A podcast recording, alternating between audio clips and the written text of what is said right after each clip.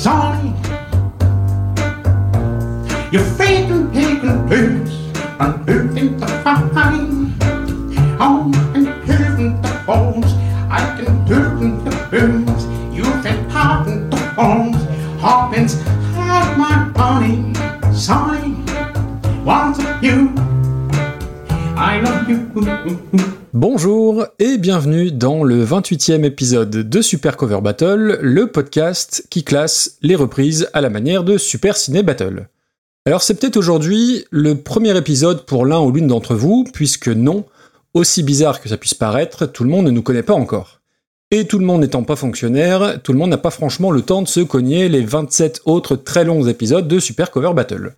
Donc si vous nous écoutez pour la première fois, autant vous prévenir tout de suite, vous allez dans un premier temps adorer Damien, puis vous allez rapidement le détester ensuite.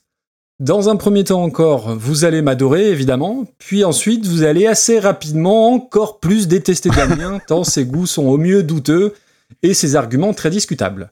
Alors le concept de Super Cover Battle, Dame se chargera de l'expliquer juste après cette déjà trop longue introduction, mais comme on fait référence à chaque fois à Super Ciné Battle, juste je vais rappeler leur concept à eux qu'on a honteusement pompé donc, enfin c'est surtout une idée de Damien, je rappelle, puisque font un classement non pas des reprises, mais des films, selon des critères tout aussi objectifs que les nôtres. Et la grosse nuance par contre, outre leur nombre d'épisodes, leur nombre d'auditeurs et auditrices, leur régularité, leur renommée, et le fait qu'eux n'ont rien besoin de préparer alors que nous on est juste des gros besogneux, donc la grosse nuance c'est qu'ils fonctionnent par décennies. Il y a un classement pour les années 60, un classement pour les années 70, etc. Là où nous, on a un seul et unique classement qui fait office de règle universelle évidemment. Et pour le coup, je me suis amusé, entre guillemets, à faire un classement de nos reprises par décennie. Oh. Alors quand je dis amusé, c'est une formule évidemment, ça a été super relou à faire, et c'est surtout un bon gros prétexte pour un bon gros manque d'inspiration totale. Donc, si c'est votre premier Super Cover Battle et que vous êtes encore là, alors déjà merci, hein, et promis, l'intro du prochain sera bien meilleur. Donc, dans les trucs drôles à retenir, là aussi entre guillemets, et à souligner sur d'hypothétiques euh, classements par décennie. Alors dans les années 60, ce serait All Along the Watchtower par Jimi Hendrix en première position, ça ça change pas trop, et Johnny serait dans les dix premiers avec les portes du pénitencier. Pas mal. Si je prends les années 70, c'est Your Song de Billy Paul en tête, et au scandale, Vanina de Dave serait sixième meilleure reprise des années 70. c'est quand même assez fou à se dire ça. Pour les années 80, alors c'est une décennie tellement creuse que Stairway to Heaven par Zappa se retrouve premier, Oh. et Canti-So-Show par Anthrax se retrouve direct quatrième. Pour les années 90, le numéro 1 ne bouge pas, c'est Cake, et puis comme il y a une vraie justice, John Martin serait en très belle cinquième place. Ouais. Et dans les trucs complètement improbables, si on prend la décennie en cours, la 2020, Oliphone et Heroiac se retrouvent dans le top 10. Donc ça, c'est quand même assez extraordinaire. Comme quoi, tout est presque possible dans Super Cover Battle. Alors, tout est presque possible, mais pas tout non plus, faut pas déconner. J'ai cherché, je suis désolé Damien, j'ai beau avoir essayé des classements par demi-trimestre bisextile ou décade calendaire hispano-grégorienne, impossible de retrouver ni Ghost, ni les orques Ah. de Barbac, ni Véronique Vincent dans un quelconque top 5. Et comme j'ai pas de chute, je vais juste te dire un grand salut à toi, mon cher Damien. Salut Maxime, ça fait longtemps qu'on s'est pas parlé. C'est tout, tu réagis pas Ça fait tellement longtemps qu'on parle en même temps. Ouais, ça fait super longtemps qu'on s'est pas parlé et c'est la première fois qu'on se voit pendant qu'on s'enregistre. On se parle, on se voit, il n'y a pas eu besoin de couper le wifi chez moi, je, je découvre la, la- La le technologie, modernisme ouais. et c'est génial. Je vois que tu t'es bien coiffé pour l'occasion. Je te remercie. J'étais chez le coiffeur mardi euh, pour être beau tout près, quoi, tu vois. Ouais. Alors je- vous n'avez pas l'image hein, puisqu'on fait de la radio finalement, mais mais vous ratez quelque chose véritablement. Et les gens s'en foutent, c'est globalement.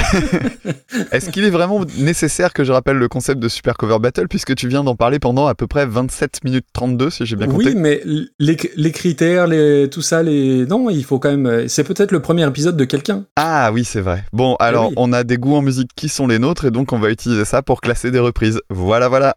C'est pas mal. C'est pas mal, c'est pas mal. Et on va faire de notre mieux pour euh, créer un ou deux petits scandales histoire de faire du buzz. Voilà. Et il y en aura. Alors, il y a eu une nouvelle règle dans le dernier épisode, c'est-à-dire que celui qui trouvait le pins de l'autre euh, pouvait faire bouger euh, le classement d'une reprise. Alors il faut rappeler ce qu'est un pins. Et il faut rappeler ce a un pins. Bah, c'est- ton truc, ça, l'explication. C'est le, le pédagogue Je m'en charge. Donc, dans chaque épisode, on va classer 10 reprises. En fait, 9 qui nous ont été proposées par euh, des auditeurs et des auditrices par mail, tout simplement. On reviendra sur euh, comment nous les proposer.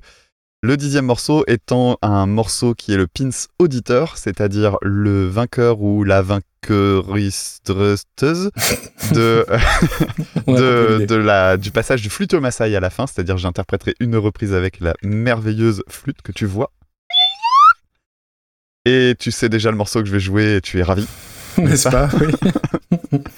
Et donc euh, la personne qui reconnaîtra cette reprise propose par mail et puis on fait un tirage au sort. Donc ça c'est le pins auditeur et puis après il y a le pins euh, le pins nous. C'est-à-dire qu'on choisit, euh, bah, c'est mon tour, donc j'ai choisi une chanson dont je voulais qu'on parle à la fin de l'émission, parce que ce sera une sur laquelle il y aura beaucoup de choses à dire. Alors ça peut être en bien, en mal, parce que c'est rigolo, parce que c'est quelque chose qui touche, qui, qui évoque des souvenirs personnels forts, etc. Ça peut être plein plein de choses. Et euh, donc euh, cette chanson-là, euh, moi je l'ai déjà choisie. Maxime doit essayer de deviner de laquelle il s'agit. Et s'il réussit à la deviner, il a le droit à un game changer que je te laisse reprendre. Si j'a- j'arrive à trouver le donc le pins de Damien, j'aurai le droit de faire bouger une reprise dans le classement, sauf le top 10. On ne touche pas au top 10, on ne touche pas au flop 10, et ça se tire au dé entre 1 et 6. C'est ça qu'on avait fait, Damien Je me souviens C'est plus. un E6 ou un E10 1 et 10. Et Un et euh, 10, de, je de façon complètement aléatoire, on pourra faire euh, donc euh, bouger une chanson de 1 à 10. Aléatoire.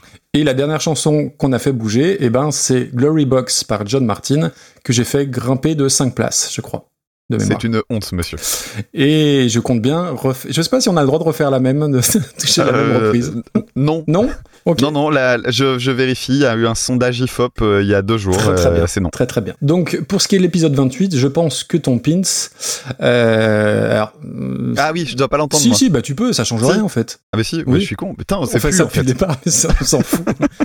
Je pense que. Ah si, si, si. Non, je dois pas savoir. Souviens-toi.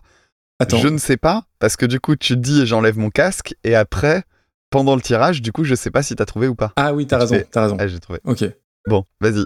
Lequel est mon pins? Je pense que euh, Damien, euh, et j'ai très peur de ce choix-là parce qu'il y avait mieux à apprendre, je pense qu'il va prendre une reprise de Chuck Berry. Et vous verrez le scandale que c'est. Bref. Et maintenant, on peut... ah, je peux faire signe. Ouais, c'est pratique. Fantastique. Je pense que je me suis planté, mais, mais je sais pas si t'as essayé de me donner des mauvais indices tout à l'heure. Donc On verra bien. On attaque? Allez, on attaque. Et on va commencer tout de suite avec le premier morceau du jour, à savoir Porquet et Basse par Jeannette en 1974, reprise par La Familia en 2008. Junto a las manillas de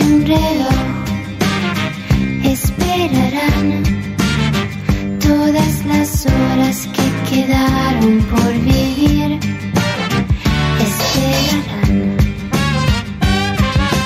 Todas las de mi amor.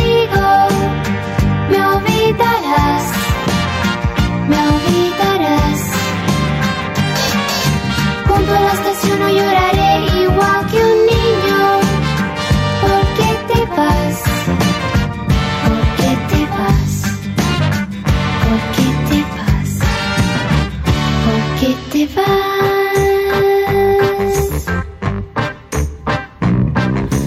Todas las flores de mi amor serán contigo. Me olvidarás, me olvidarás.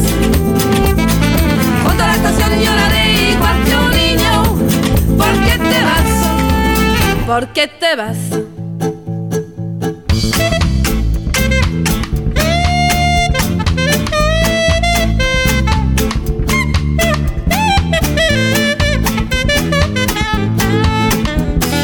Bajo la penumbra de un farol se dormirán todas las cosas que quedaron por decir. Se dormirán junto a las On va remercier très chaleureusement Rachel Bouzier donc pour l'envoi de cette euh, reprise. Porquet et basse, puisque le V on dit B en espagnol, j'en ai jamais fait non plus, donc euh, voilà. C'est une chanson qui est chantée par Jeannette, de son vrai nom euh, Jeannette Anne Dimesh, qui est une chanteuse espagnole née à Londres et qui a grandi en Californie. Donc c'est une citoyenne du monde, comme on dit chez les jonglis jonglos.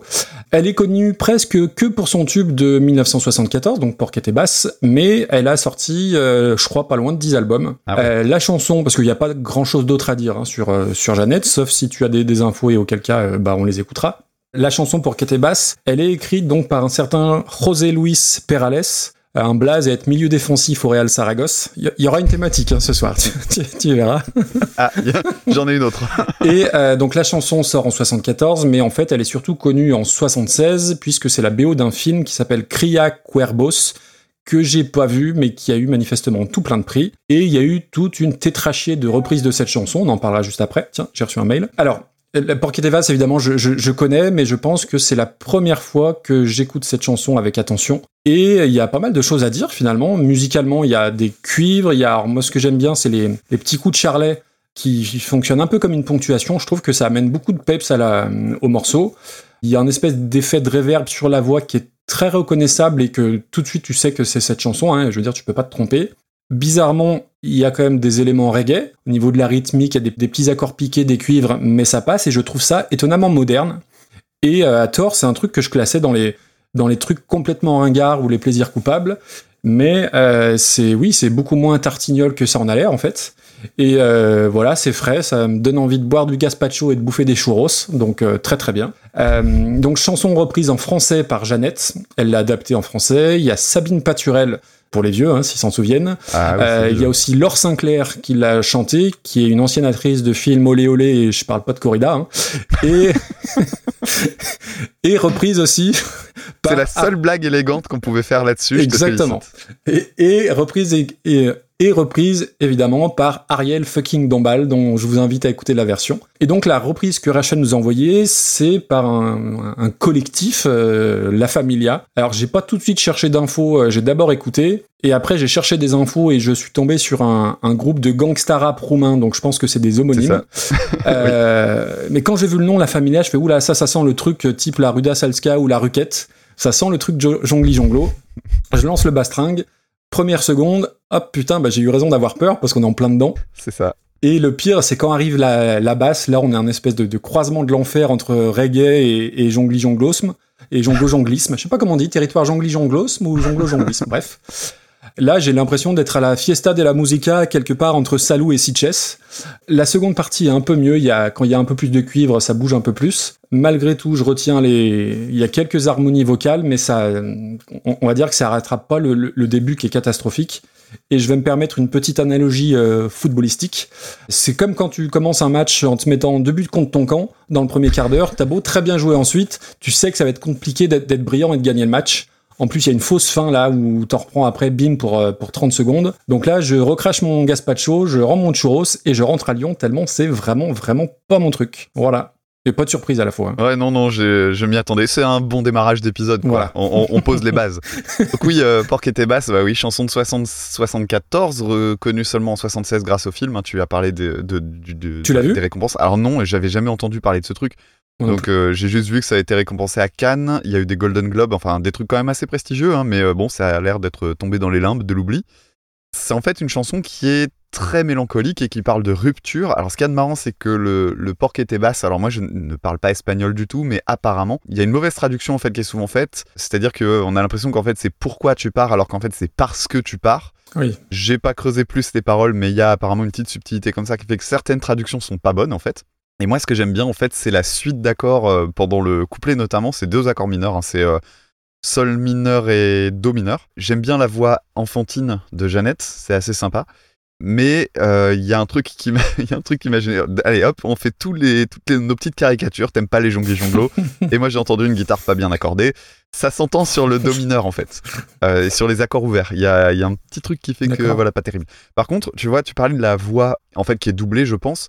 C'est rigolo, j'y ai repensé euh, pendant que tu pendant que tu le disais. Il me semble avoir lu que le. Alors tu avais donné le nom du producteur? Non, de l'auteur, euh, José Luis euh, Perales. Ah.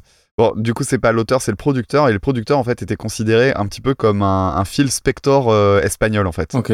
Et c'est pas trop déconnant parce que tu vois, par exemple, l'utilisation des cuivres et notamment les deux petits coups de cymbales qui sont juste avant le quatrième temps, c'est des trucs qui sont vraiment reconnus dans le morceau comme étant les petits, les petits trucs qui changent un petit peu les choses. Truc de prod. Et, ouais, et lui, en fait, il le voyait un petit peu comme une parodie de pop, euh, de pop orchestral, comme ça pouvait être fait dans les années 60, en fait.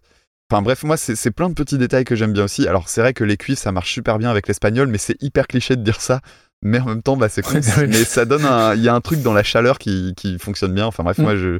J'aime beaucoup cette chanson et euh, franchement, je peux l'écouter dix fois d'affilée sans aucun problème. Ouais, Je- ouais, je, je, je comprends, mais ça me va aussi. ouais. Alors, La Familia, oui, effectivement. Alors, c'est un groupe de Rouen, apparemment. D'accord. J'avais noté Alerte Jongli Jonglo, hein, c'est très multiculturel, ils chantent en espagnol, en français, en arabe. Et effectivement, ils partagent leur page Spotify avec un groupe gangsta roumain. Oui. c'est vraiment trop décalé. Pas bref, j'ai pas compris. Et ça, ça me semblait bien, un truc français, la Familia, effectivement, le nom, purée, c'est hyper transparent à, quel point. C'est un peu un. C'est un générateur de noms de groupes euh, jongli jonglo. C'est C'est ça. enfin, voilà, c'est assez caricatural. L'album euh, d'où c'est tiré, il date de 2008. Alors il y a des trucs bien. Je me suis quand même Ah, infligé entre guillemets euh, deux trois autres trucs. J'ai écouté un morceau qui s'appelle alors Senos, je vais prononcer comme je peux. Senos des Yellow, qui est je crois le premier morceau, qui est très orienté musique gitane, qui est assez sympa.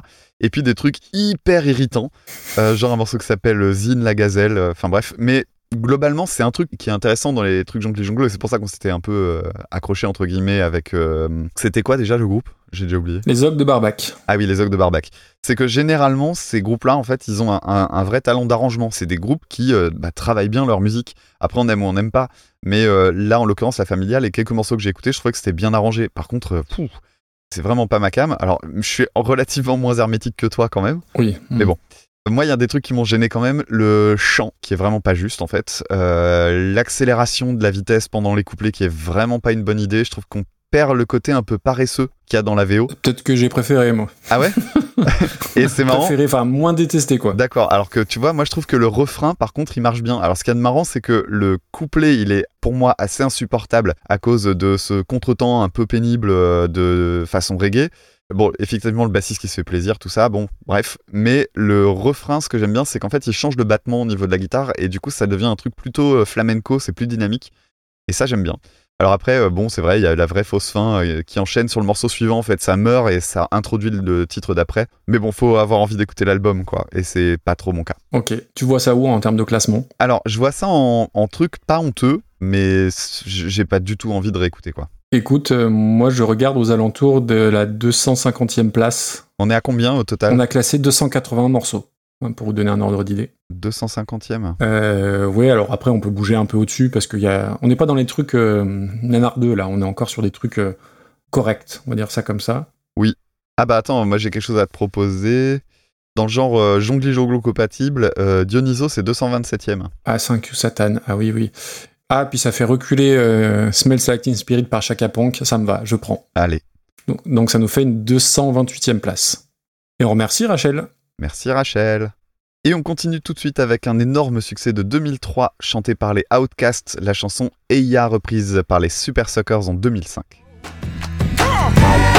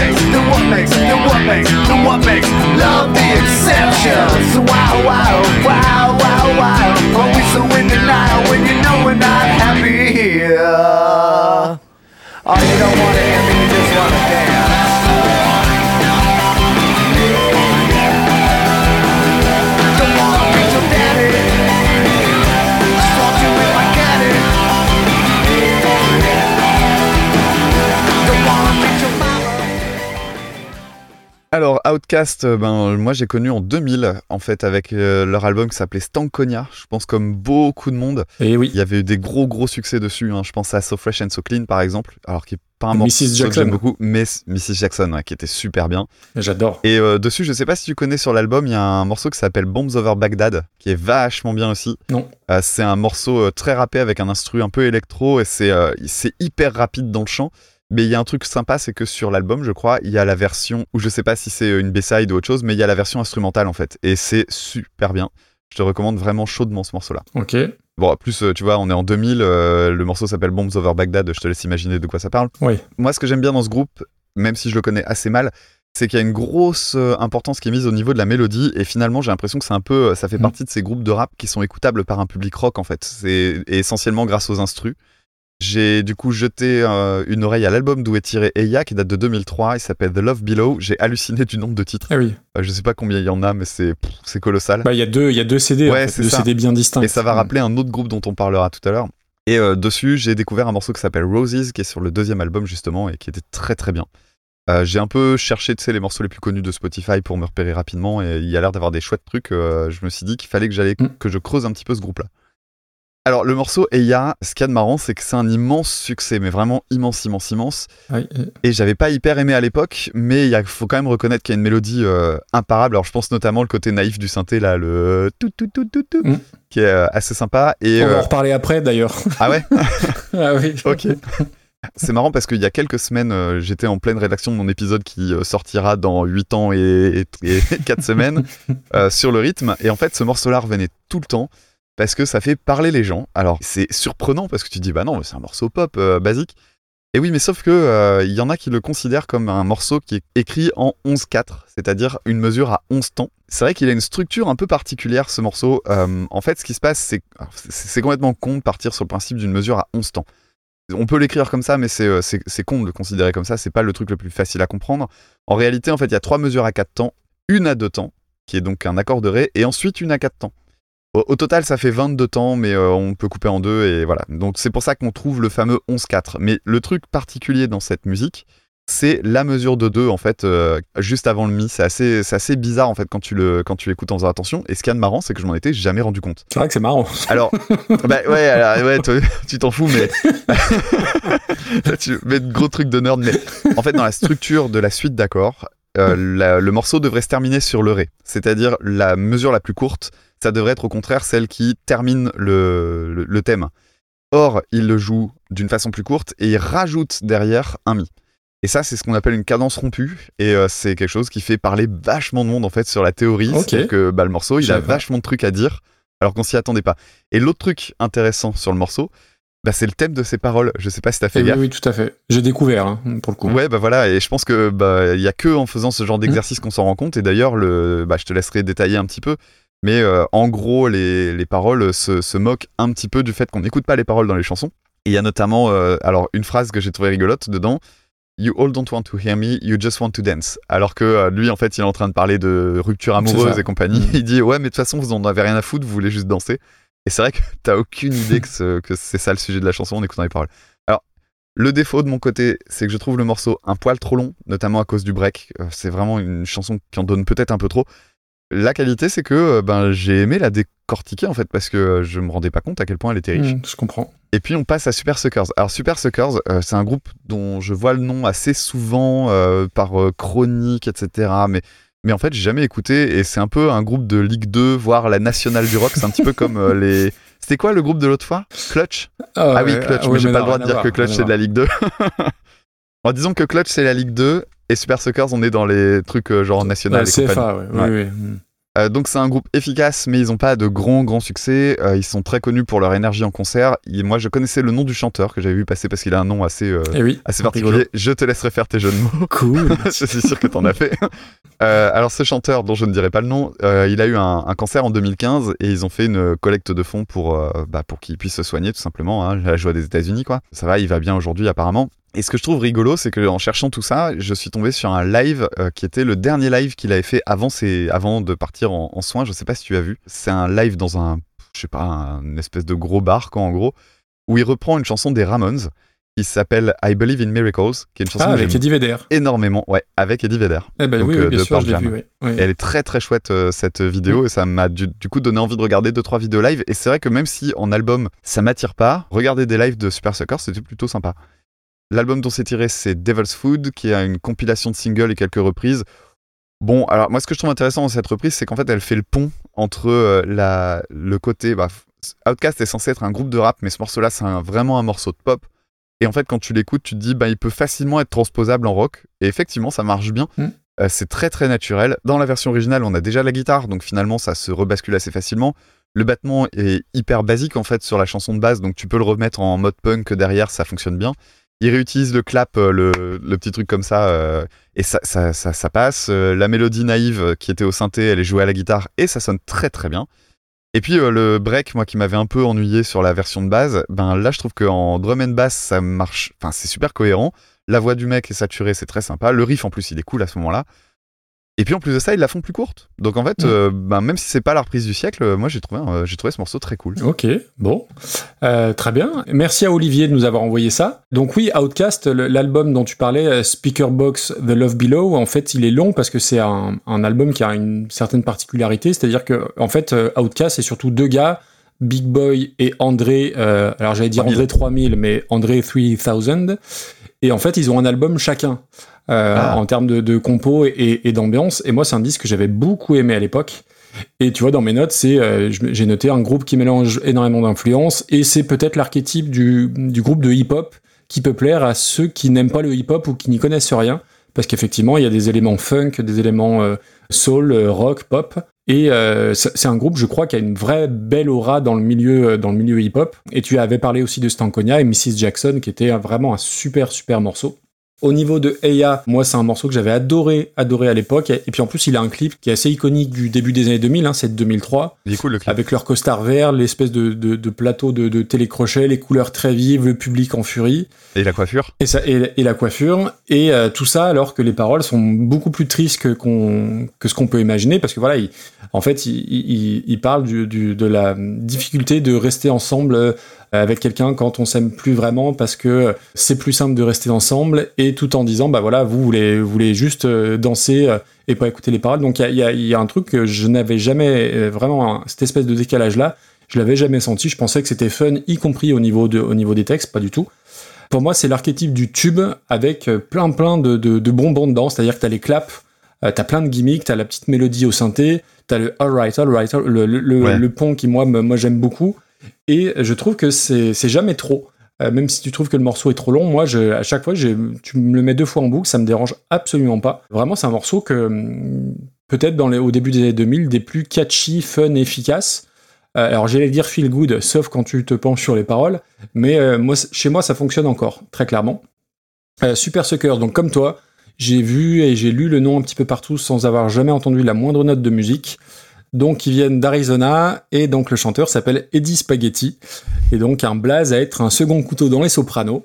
Euh, et je crois que tous les autres musiciens ils ont des noms un peu bizarres, euh, pas forcément super subtils et raffinés mais rigolos. Et voilà, on va dire que c'est du, rock punk garage classique, euh, une sorte de Ramones des années 90 et qu'on sorti quand même pas mal, je crois une dizaine d'albums entre 90 et 2020. Quoi dire de plus? Bah, C'est un des 2750 groupes qui s'est autoproclamé le meilleur groupe Ouais. de rock'n'roll du monde.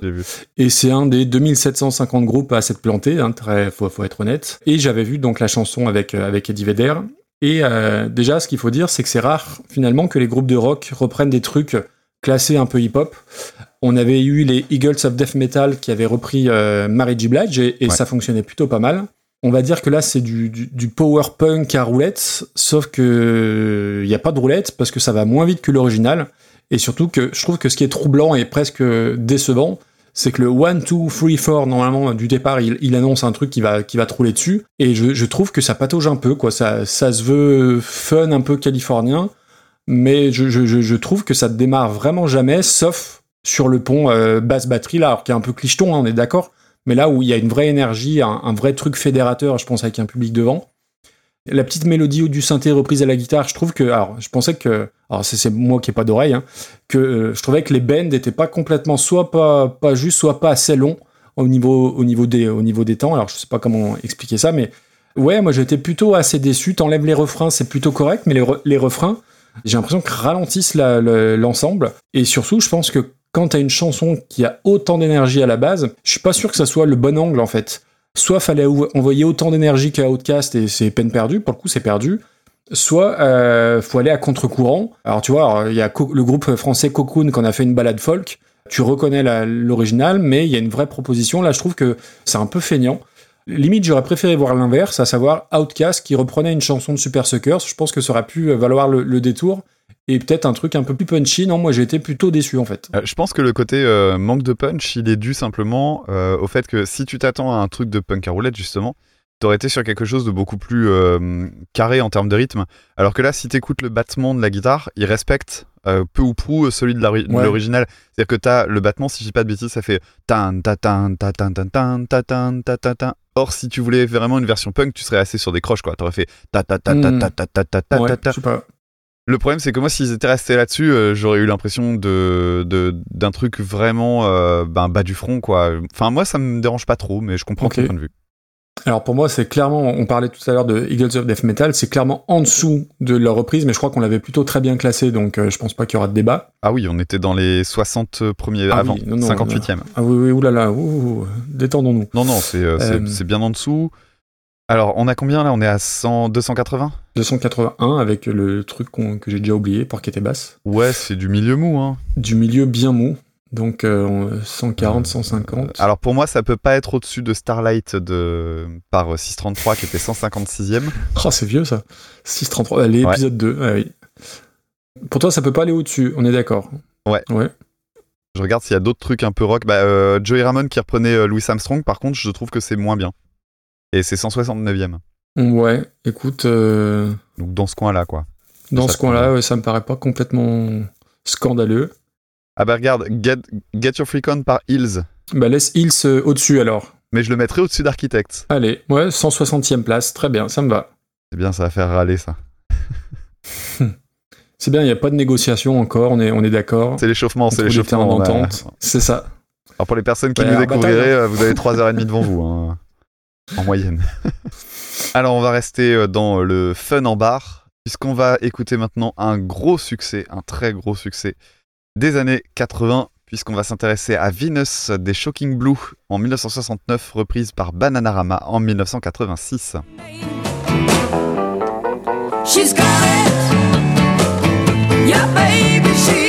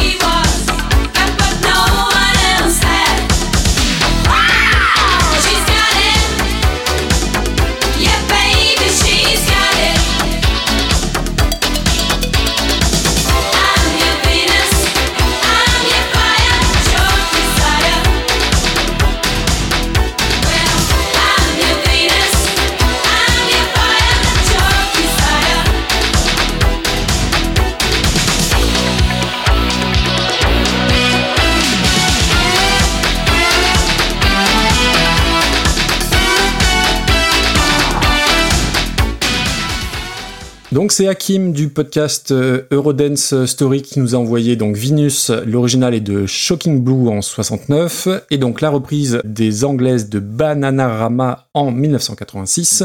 Donc pour ce qui est du groupe Shocking Blue, tout ce que je savais avant aujourd'hui, c'est qu'il venait des Pays-Bas. On va reparler des Pays-Bas ce soir. Euh, C'est un groupe euh, qui est formé par Robbie Van Leeuwen, Cor Van Beek, Classieux Van der Waal, des blazes à être défenseurs centraux au PSV Eindhoven, hein, j'avais dit qu'il y avait une thématique, et ils ont été rejoints ensuite par la chanteuse qui s'appelle Mariska Veres, si je dis pas de bêtises.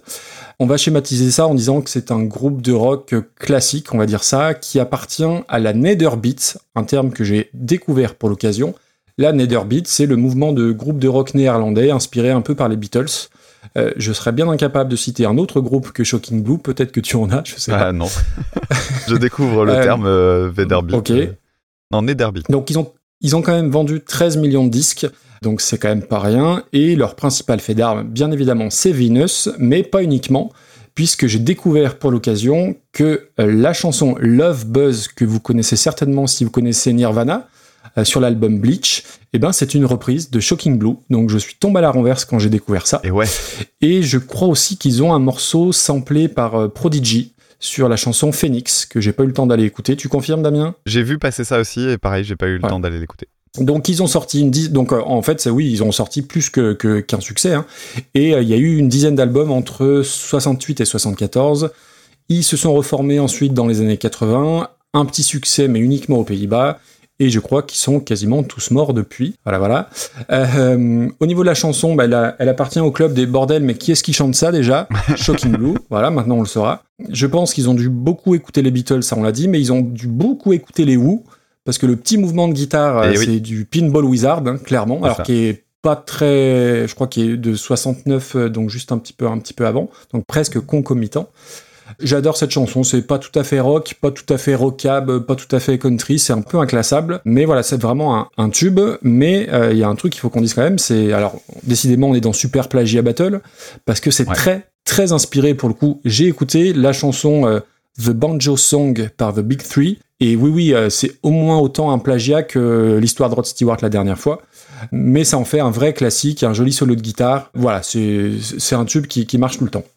On en vient à Bananarama. Donc là, je sors la Jules Prudence 45 tours à la maison. Alors, c'était pas euh, Venus qu'on avait, c'était Cruel Summer avec le. euh, je sais pas si tu vois la pochette de- du, du 45 tours, c'est les trois nanas Ah, euh, en, en salopette devant un espèce de gros camion jaune de, de travaux.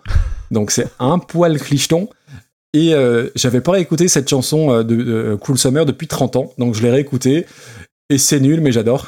Il y avait eu un gros, euh, une grosse reprise euh, dans les années 90. C'était pas Ace of Base qui avait repris euh, Cool Summer ou un truc comme ça? Ah, c'est possible, je, ma vérifier. connaissance s'arrête là, mais du coup, j'ai réécouté Cruel Summer et j'adore cette chanson. Si on en revient sur le groupe, donc, c'est trois chanteuses, une qui s'appelle donc Siobhan Fahey, qui est la future Madame Dave, Dave Stewart de Rhythmix. Il y a Sarah Dallin et Kieran Woodward, voilà, j'ai cité leur nom. Euh, je pensais qu'elles avaient fait deux chansons, mais elles ont placé 10 singles dans, dans le top 10 euh, anglais à l'époque. Dans les fun facts, elles ont enregistré leur première démo grâce à d'anciens membres des Sex Pistols, une démo qui s'appelle Ai Asmoana, qui est chantée en Swahili. Donc voilà, c'est un beau camoulox. Elles sont repérées ensuite par un membre des Specials, le groupe de ska, et j'étais surtout persuadé que ça s'était arrêté dans les années 80. Pas du tout. Il y a des albums qui sont sortis dans les années 90 et dans les années 2000, beaucoup plus axés Rodens, et j'ai écouté certains trucs par curiosité. Globalement, c'est pas très très bien. Euh, voilà, on va dire ça comme ça. Euh, elles ont fait beaucoup de reprises. Elles ont repris Careless Whisper de George Michael, Sound of Silence de euh, Simon and Garfunkel, qui est affreuse mais qui est toujours meilleure que la version de Disturbed. Ça, c'est important. Pas difficile. Et surtout, elles ont repris Voyage Voyage de Desireless. Oh. Voilà, donc dans les trucs improbables. C'est pas très très bien non plus. Et euh, le sachiez-tu, elles ont eu leur manga au Japon. Putain, Tu savais? Non. Ouais. Banana Ranma 1,5. c'est très mauvais. tu sais, ça c'est. Quand j'ai relu mes notes, je fais il nous manque des, des- des trucs drôles. Et pff, ouais, donc je sais que tu vas pas le couper, mais voilà. je, je l'assume. Non, mais j'aime bien. j'aime bien. Tu, tu sais que tu as ton petit fan club, euh, tu, es- tu es un peu le, le François Pérus du podcast francophone. hein, oui, euh, oui, ils sont deux. Bref, on va quand même parler de leur chanson, de leur reprise. Donc leur cover, et ben ça pique. Alors que le rasoir Gillette Sensor Rose euh, de, de la musique de pub ne piquait pas du tout, justement. Quoi dire, ça fait vraiment générique euh, d'émission télé, euh, c'est Youpi Matin, quoi. C'est vraiment, vraiment ça. Je vous invite à regarder le clip. Il y a du cuir, il y a du jean couleur neige à trous, il y a du feu, il y a de la permanente, de la mini-vague. C'est affreux. À un moment donné, il y a une voix masculine, j'ai pas compris ce que ça foutait là. Je vais faire quoi hein, Parce que voilà, on a déjà parlé de, pop anglaise de, cette période-là. On avait beaucoup aimé Kim Wilde, notamment, qui gardait un petit, cachet bien spécial. Là, c'est, ça a sacrément vieilli et surtout, c'est interminable. Je crois qu'elle est plus longue que la version originale. C'est aujourd'hui, en 2022, c'est, c'est pas franchement audible, quoi. Voilà. Parfait. Euh, je reviens donc sur les Shocking Blue. Effectivement, le, le- alors moi, il y a un truc que je me suis demandé, c'est le Robbie Van Leven. Est-ce qu'il était de la même famille que Troy? Troy Van Ah, Leven, qui est le Purée, j'ai pas, j'ai pas guitariste percuté, mais euh, qui a officié chez Failure, chez Queens of Stone Age, euh, etc. Et qui a même bossé avec Upper Frontal Call, je crois. Je, je pense pas du tout, euh, puisque j'ai rien trouvé, mais euh, je serais pas étonné que y ait un petit, un petit truc dans l'arbre euh, Je généalogique. pense que des Van, euh, Van Leeuwen en, en Pays-Bas, c'est comme les Dupont chez nous. quoi. Ah peut-être ouais. Bah, il faudrait demander à des camarades néerlandais. Alors ce sera pas la seule occasion qu'on aura de parler de, de ce pays aujourd'hui. Euh, alors je connaissais euh, Vinos euh, dans sa version originale et j'ai comme toi découvert Love Buzz C'est fou, ça. et j'ai redécouvert un morceau que j'avais oublié qui est Never Marry a Railroad Man. Never Marry a Railroad Man qui a une guitare euh, mal accordée dans son intro. Mais euh, voilà, bref. Et là, pour parler de guitare euh, d'intro mémorable, le fameux petit riff qu'on entend au début qui effectivement ressemble à une chanson des Who. Ce qui moi m'interpelle plus que le rythme, parce que bon, ok, ils font tagadagadam badam badam. Dans ce cas-là, c'est aussi une intro de, Dream Theater, mais je suis pas certain que ce soit que ce soit le but. Non, ce qu'il y a d'intéressant, c'est l'accord en fait, c'est un 6-7 sus 4 et voilà, c'est joli. Euh, bref, euh, dans les autres trucs que j'avais notés sur cette chanson qui m'ont amusé, il y a une erreur de prononciation dans le morceau. En fait, il y en a même deux. En fait, comme ils sont néerlandais, il y, a des plantages. Au lieu de goddess, ils disent godness. Je Ah, crois. Et surtout, c'était, il y a un truc qui est assez marrant, t'écouteras. Euh, normalement, les paroles devraient dire Her weapon was her crystal eyes. ok. Donc, euh, son arme était euh, ses yeux de cristal, euh, cristallin du coup. Je pense qu'on peut dire ça comme ça. Et ça devient, et je te jure que c'est vraiment pas pour déconner, ça devient Her weapon was her crystal ass, ah oui, ok. qui est quand même assez différent en termes de sens. Après Elie Bruna qui voyait des pénis partout, c'est pas mal. voilà, ça change un petit peu. Et euh, voilà, moi, ce que je trouve euh, vraiment bien dans cette euh, chanson-là, en fait, c'est, euh, pour moi, c'est même d'ailleurs le truc de cette chanson, c'est l'unisson entre la guitare acoustique et la guitare électrique. En fait, il y a vraiment deux guitares qui jouent exactement la même chose et qui se superposent, et je trouve que ça donne un, un vrai mélange super classe. En fait, on a autant la texture, euh, le, le côté texturé de la guitare acoustique, euh, un petit peu Mhm. claquant, et en même temps la rondeur de la guitare électrique, qui en elle-même est très rock années 60, et je trouve que c'est vraiment le truc du morceau qui rend le morceau vraiment chouette. Moi, j'aime beaucoup, beaucoup, beaucoup cette, euh, cette version-là. Et en fait, le truc, c'est que je me souvenais de la version de Bananarama en me disant, mais ah, mais c'est cool, Venus, effectivement, c'est la pub et tout. Du coup, t'as as juste trois phrases du refrain, tu dis, ah, elle est bien cette chanson. Et là, c'est le Et drame. là, c'est le drame. Ouais, parce que euh, c'est quand même pas fantastique. Alors, euh, sur Bananarama, je me souvenais du nom, en fait, parce que quand j'étais petit, je savais pas si le groupe existait ou si c'est moi qui arrivais pas à prononcer un nom de groupe, parce que j'avais l'impression que c'était un faux nom. Effectivement, il y a Cruel Summer, que moi je connaissais par la reprise d'Ace of Base, j'ai vérifié, c'était bien ça. Et il y a un autre morceau qui est très connu de, de, de, de elle, c'est euh, Nanana AA. Je vais pas vous le chanter, mais euh, enfin, si, si vous avez le truc en tête, ça va vous revenir très vite et ça devient un verre d'oreille dont vous allez très difficilement vous débarrasser. Donc si vous connaissez pas, n'y allez pas. Alors le morceau, en fait, il commence par euh, le riff de départ euh, qui est rejoué et cuté. En fait, je me suis demandé s'il samplait. En fait, il sample pas. hein. C'est euh, Hmm. c'est vraiment complètement rejoué. Et la prod est... Alors c'est même pas chargé. Je crois qu'il faudrait trouver un autre mot. Ça dégueule. Ouais, alors le, le producteur, en fait, il y a plusieurs producteurs, c'est un collectif, on va dire, qui s'appelle Stock Atti- Alors, c'est Scott Aitken Waterman, qui sont en fait trois mecs à qui on doit notamment Never Gonna Give You Up Ah. et un autre morceau que j'aime vraiment, qui s'appelle You Spin Me Round. C'est- qui déjà Ah oui. celui-là? Euh, attends, attends, euh, ça va me revenir. Attends. Bon, je te chercher sinon. Ah non, non, je déteste, je l'ai sur le bout de la langue. Alors, cherche pas sur ton nez. Ah, Oui, vous n'avez pas la vidéo, la blague marche moins bien. Ah. non, mais il faut faire travailler sa mémoire comme ça. Parce ça va, que ça va me Maxime se grattait le bout du nez, qu'il a très beau d'ailleurs. un, il un très joli nez. Euh, J'ai déjà dit que t'étais beau. Arrête, tais-toi, je cherche. Euh, non, Ouais, vais attends, je vais pas oui, attends, je vais sur Spotify. de- du, du Astérix. D'Astérix. De, de- Ouais, voilà, on est au même endroit. Avec une, une super vanne d'ailleurs euh, dans le film. Et Je vais bien aimer d'ailleurs euh, le film. Ouais, il était bien. Alors, Spin Me Around. Putain, Spin tu, Me tu- Around. tu vas me dire c'est machin, et je vais te dire mais oui, bordel. Euh, pense à un jeu de baston. Ah bon Dead or Alive. Dead or Alive, mais oui. Vais te dire Street Fighter, tu vois. ok, Dead or. Alive, mais oui, bien sûr, bordel. Excuse-moi, Eh oui. pardon. Bon, bref. Alors, donc, je parlais d'une prod hyper lourde. Effectivement, euh, les synthés sont lourds. La guitare euh, hyper saturée est lourde. La batterie électronique est lourde. Les percussions rajoutées sont lourdes. Tout est lourd, c'est pesant. Et puis, euh, bah, pendant tout le morceau, euh, on parlait de jeux vidéo. Moi, je me demandais quand est-ce qu'allait arriver Robotnik. Euh, c'est vraiment, c'est hallucinant. T'es Ah oui, dans vrai. Sonic 2. C'est vrai.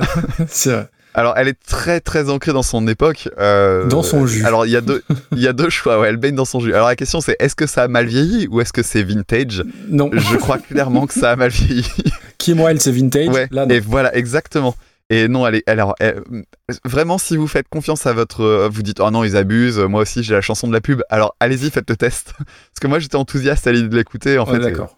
c'est vraiment, vraiment, vraiment euh, particulier de réécouter ça. Alors, Bon, c'est pas génial, hein. non, c'est pas ouf. Dans les trucs insignifiants au possible, Attends, euh, Hakim, il nous avait filé. Ah oui, il nous avait filé. euh, c'était- que des bons trucs pour l'instant. Ouais, que des bons trucs, je crois. Notamment une belle découverte dont j'ai oublié le nom. Oui, c'était Sandra. Ouais, c'était bien ça. Écoute, moi, je, te- je dirais 242e place. En dessous de Juliette qui reprend Les loups sont entrés dans Paris et au-dessus des Cure qui reprenaient Foxy Lady. Ah ouais, les cures, c'est vraiment le moment où ça devient du mauvais goût. Oui, et c'était le premier épisode. Je crois que c'était le premier morceau du premier épisode. On avait Si tellement bien commencé. Si quelqu'un reprend les épisodes en repartant du 1, bon courage. ouais. Alors que si t'écoutes un classement de Didier Super, forcément, ça passe For- forcément, évidemment. Allez, on veut de la qualité là. On va continuer en parlant d'un morceau de 1971 de David Bowie, à savoir Life on Mars, reprise en 2005 par, je sais pas le prononcer. Alors, je vais, le faire, je vais le faire comme euh, j'ai l'impression que ça se prononce. Voilà. C'est John Martin? Eh, bon, on va en parler, tiens.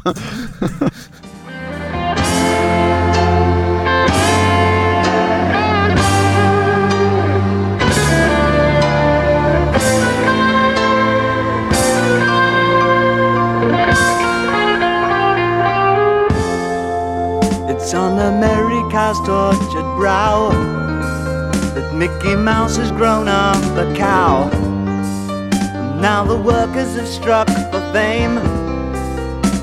Cause Lennon's on sale again. See the mice in their million hordes. From Ibiza to the Norfolk Broads. Rule Britannia is out of bounds to my mother, my dog, and clowns. Meu amor, não estamos sós. Tem um mundo a esperar por nós. Infinito do céu azul pode ter vida em Marte, então vem cá, me dá sua língua. Então vem que eu quero abraçar você. Seu poder vem do sol, minha medida. Meu bem, vamos viver a vida. Então vem, senão eu vou perder quem sou. Oh, oh, oh, vou querer me mudar para uma life on Mars.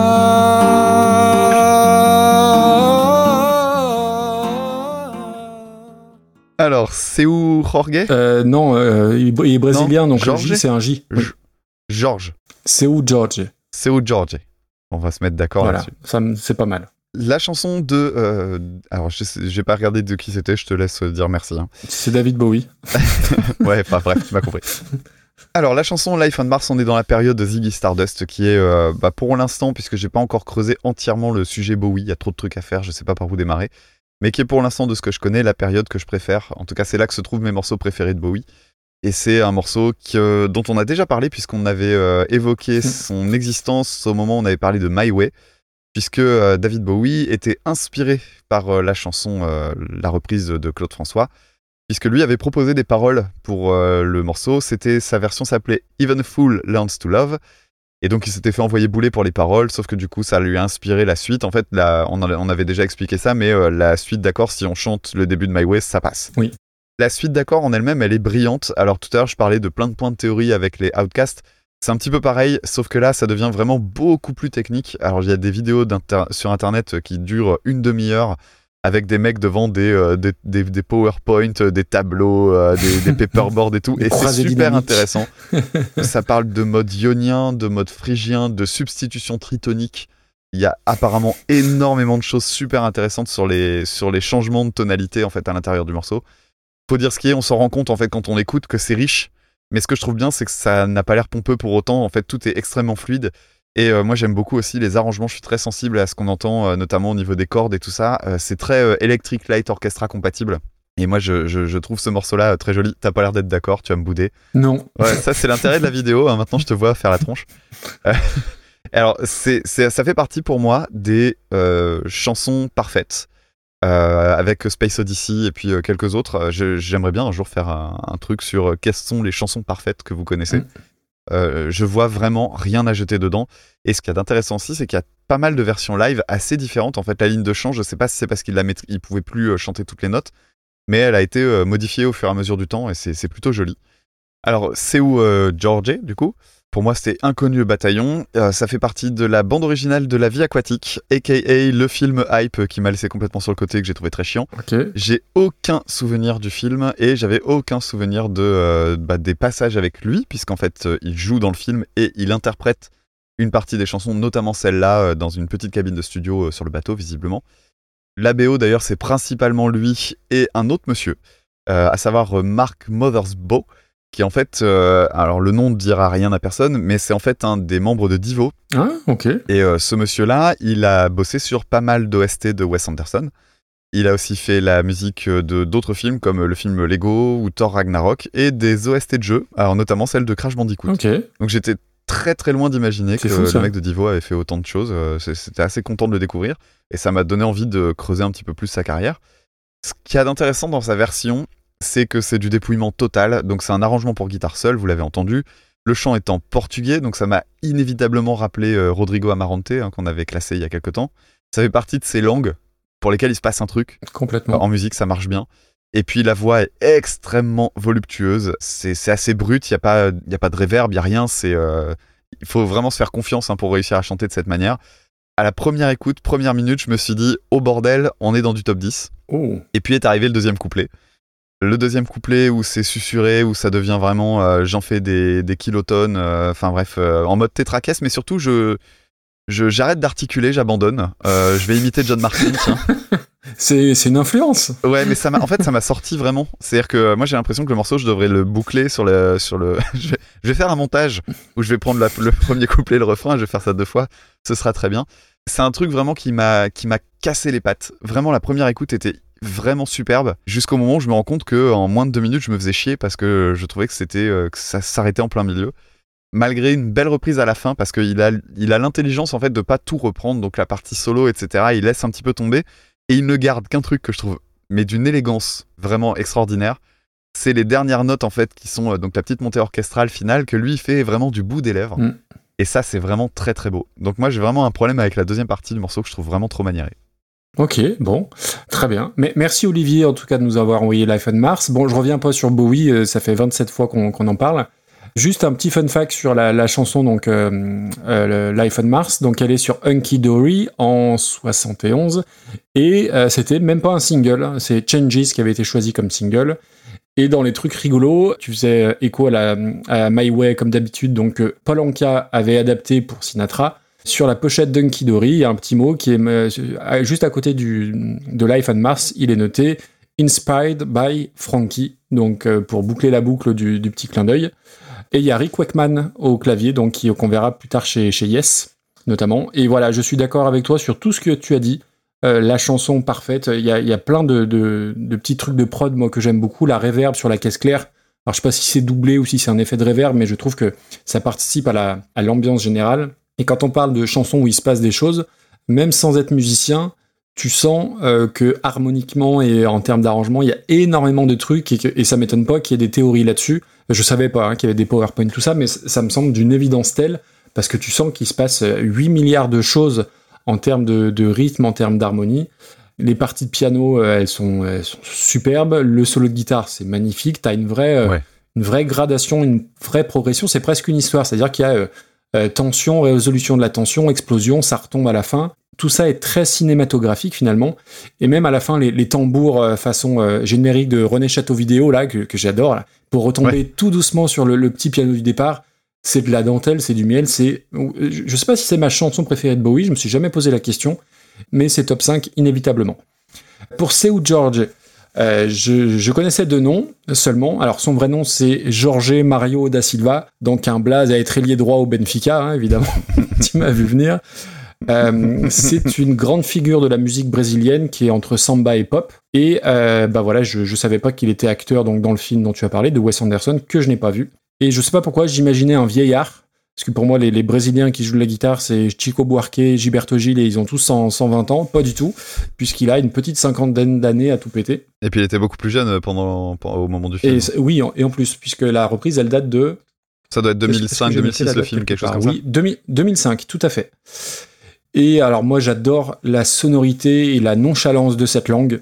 Euh, J'ai l'impression que, les- que ce soit lui ou Rodrigo Amarante, à chaque fois les mecs chantent en prenant leur temps, en étant un peu à la bourre et c'est pas grave. Euh, j'a- J'adore le- l'effet que ça, procure. Et un effet que j'ai pas du tout sur la langue espagnole, quand on parlait de tout à l'heure de Porquete Vas. Euh, je sais pas si c'est une traduction littérale ou une adaptation, et peu importe, on s'en fout. Il a une super belle voix et surtout, euh, il y a juste donc guitare classique et la voix, ça semble très facile. Je pense que c'est beaucoup plus compliqué que, que ça. L'arrangement est bien écrit, hein, j'ai oublié Pardon de le dire, mais euh, l'arrangement de guitare, est- je disais, l'arrangement de guitare est, est vraiment bien écrit. Je sais pas Ouais, ouais, dessus, ouais, mais euh, c'est très très beau. Euh, moi, j'ai tout aimé. La deuxième partie à qui tu faisais allusion, j'ai fait des gros yeux parce que pour moi, il n'y a pas de différence. J'a- J'adore de la même façon. Les petites variations sur les lignes de chant dans, dans le dernier tiers, j'aime énormément. Et tout ça est fait avec beaucoup, beaucoup de charme. Et t'as la partie solo de guitare normalement qui est remplacée par un mm, comme ça, juste euh, du bout des lèvres aussi. Et, surtout, euh, il y a, je veux il n'y a pas toute la volupté que met David Bowie avec tous les, tous les arrangements, mais je trouve qu'il y a la même gravité. Tu sens vraiment qu'il se passe un, qu'il truc, sans jamais tomber dans le trop, dans le trop cliché. euh, bah, Chico dont on parlait tout à l'heure, c'est voilà, on n'est pas du tout dans, dans cet esprit-là. Je trouve que ça fait pas adaptation, ça fait vraiment hommage, tout en reconnaissant la version originale. Euh, le seul petit bémol, et c'est le, défaut de, de, de, de sa qualité, en fait, c'est la durée de vie de cette chanson. C'est-à-dire que comme il y c'est, très, très dépouillé, juste guitare-voix, la version originale des Bowie, tu peux l'écouter dix fois euh, sur une période d'un an, tu vas toujours avoir un, petit truc qui va résonner particulièrement dans ton oreille. Là, j'ai peur qu'à la longue, on, on- on puisse un petit peu se lasser. Mais euh, ouais, c'est vraiment pour, pour chipoter. Moi, j'ai trouvé, j'ai trouvé ça magnifique. Eh bah, très bien. Et c'est une chanson qu'on nous a beaucoup, beaucoup envoyée. Hein. Je- on on, on l'a pas dit, mais on, on l'a eu plusieurs fois. Euh, donc je pense qu'elle est relativement attendue. Euh, moi, je trouve ça, je trouve ça splendide. Ok. Alors quand tu dis splendide, ça veut dire? Pour moi, alors on va y aller par, par étapes. Pour moi, c'est top 50. Oui. Voilà. Pour moi, c'est top 40. Euh, Laisse-moi regarder un petit peu. Ça peut. Mais j'ai du mal à le mettre au-delà. Moi, je vois ça, je vais te dire très précisément, je vois ça au-dessus de I Follow Rivers Je par. Triggerfinger. J'allais te proposer en le disant autrement. J'allais dire juste en dessous de, Ch- de Changes parce que je sais Voilà. que t'es très attaché à cette chanson. Et j'espère que j'ai trouvé le bon pins parce que je sais quelle chanson je vais, je, je vais réhabiliter un petit peu. Ok. Nous verrons. Donc oui, c'est une très belle 33e place euh, pour Seu George. Merci Olivier. Et à celles et ceux qui nous l'avaient envoyé parce qu'elle est, ouais, ouais, elle est revenue vraiment plusieurs fois. Ouais, je pense que le film a un petit euh, cult following en fait qui fait que du coup euh, ça, ça revient assez facilement. Cool. Bon, bah, on a placé un, un, un- un morceau dans le top, euh, dans le top 40. C'est cool. Ouais, c'est pas à chaque épisode qu'on fait ça. Non, non, ça faisait longtemps, ouais, c'est clair. Alors, on va continuer avec une chanson de 1979, à savoir Le Monde est Stone, chanté par Fabienne Thibault, repris par Martha Rainwright en 2013.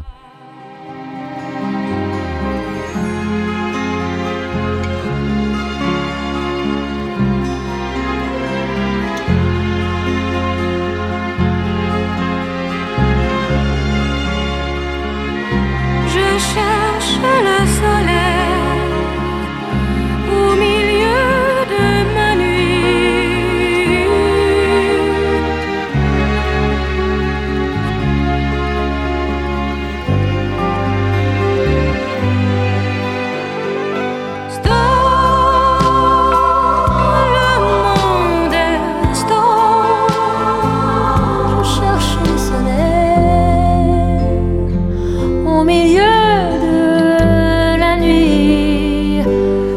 Je sais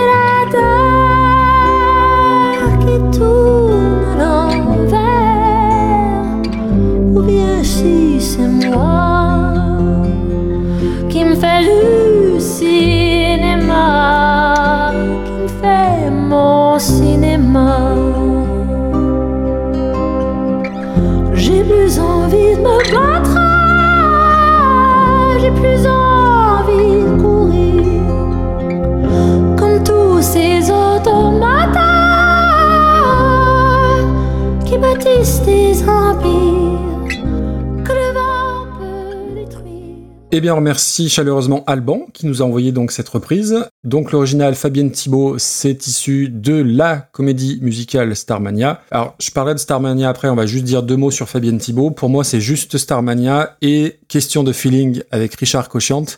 Euh, sauf qu'elle a quand même sorti 15 albums, euh, la madame. Elle a aussi fait partie des grosses têtes, dont on parlera peut-être euh, un peu plus tard. Il y a des chances, ouais. Elle a fait partie de H tendre et Gueule de bois là en 2010. Alors ce qui est drôle, quand tu regardes, quand tu regardes sur Wikipédia, c'est noté qu'elle a fait partie de la quatrième saison d'H tendre et Tête de bois, comme genre si c'était une série Netflix quoi. J'étais dans la saison 4, euh, voilà, de, de, tendre et Tête de bois. Ça se compte en saison alors. Bah ça, ça doit être ça. Il y a un fait marquant important et il faut qu'on s'arrête dessus, Damien. En 2013, Fabienne Thibault chante dans les grandes voix des comédies musicales, chante pour les enfants hospitalisés, d'accord? Mhm. Comme s'ils avaient besoin de ça, Bichette, puisqu'elle chante avec l'âme et avec Renaud Hanson, donc le leader créateur et oui. tête pensante des Furious Zoo. Bien sûr. Voilà. Euh, pour terminer sur Fabienne Thibault, on en avait déjà parlé, je sais pas si tu te souviens, quand on avait parlé, alors je sais plus si c'était quand on parlait de Michel Berger ou de France Gall, mais qu'en gros, elle avait un peu mis la mort de Michel Berger sur le dos de France Gall euh, suite au, Ah, au fait oui. qu'il était euh, très fatigué et éreinté par l'enregistrement de, de double jeu. Donc du coup, j'aime moyen moyen Fabienne Thibault et je et à la fois à part Starmania et le, le truc avec Richard Cochianté là, je, je je connais pas. On parle de Starmania? Ah, Vas-y. alors, je suis, je suis très peu branché comédie musicale. Hein. À chaque fois qu'on en a un peu parlé, euh, notamment Moulin Rouge, euh, voilà, j'ai dit tout le mal que je, que je pensais de ça. Et il faut que je fasse une confession. J'adore Starmania. Et en fait, j'adore Starmania pour plusieurs raisons. Bah déjà parce qu'il y a des morceaux qui sont qui, qui déchirent. Clairement, il y a- Ah oui. il y, a des tubes.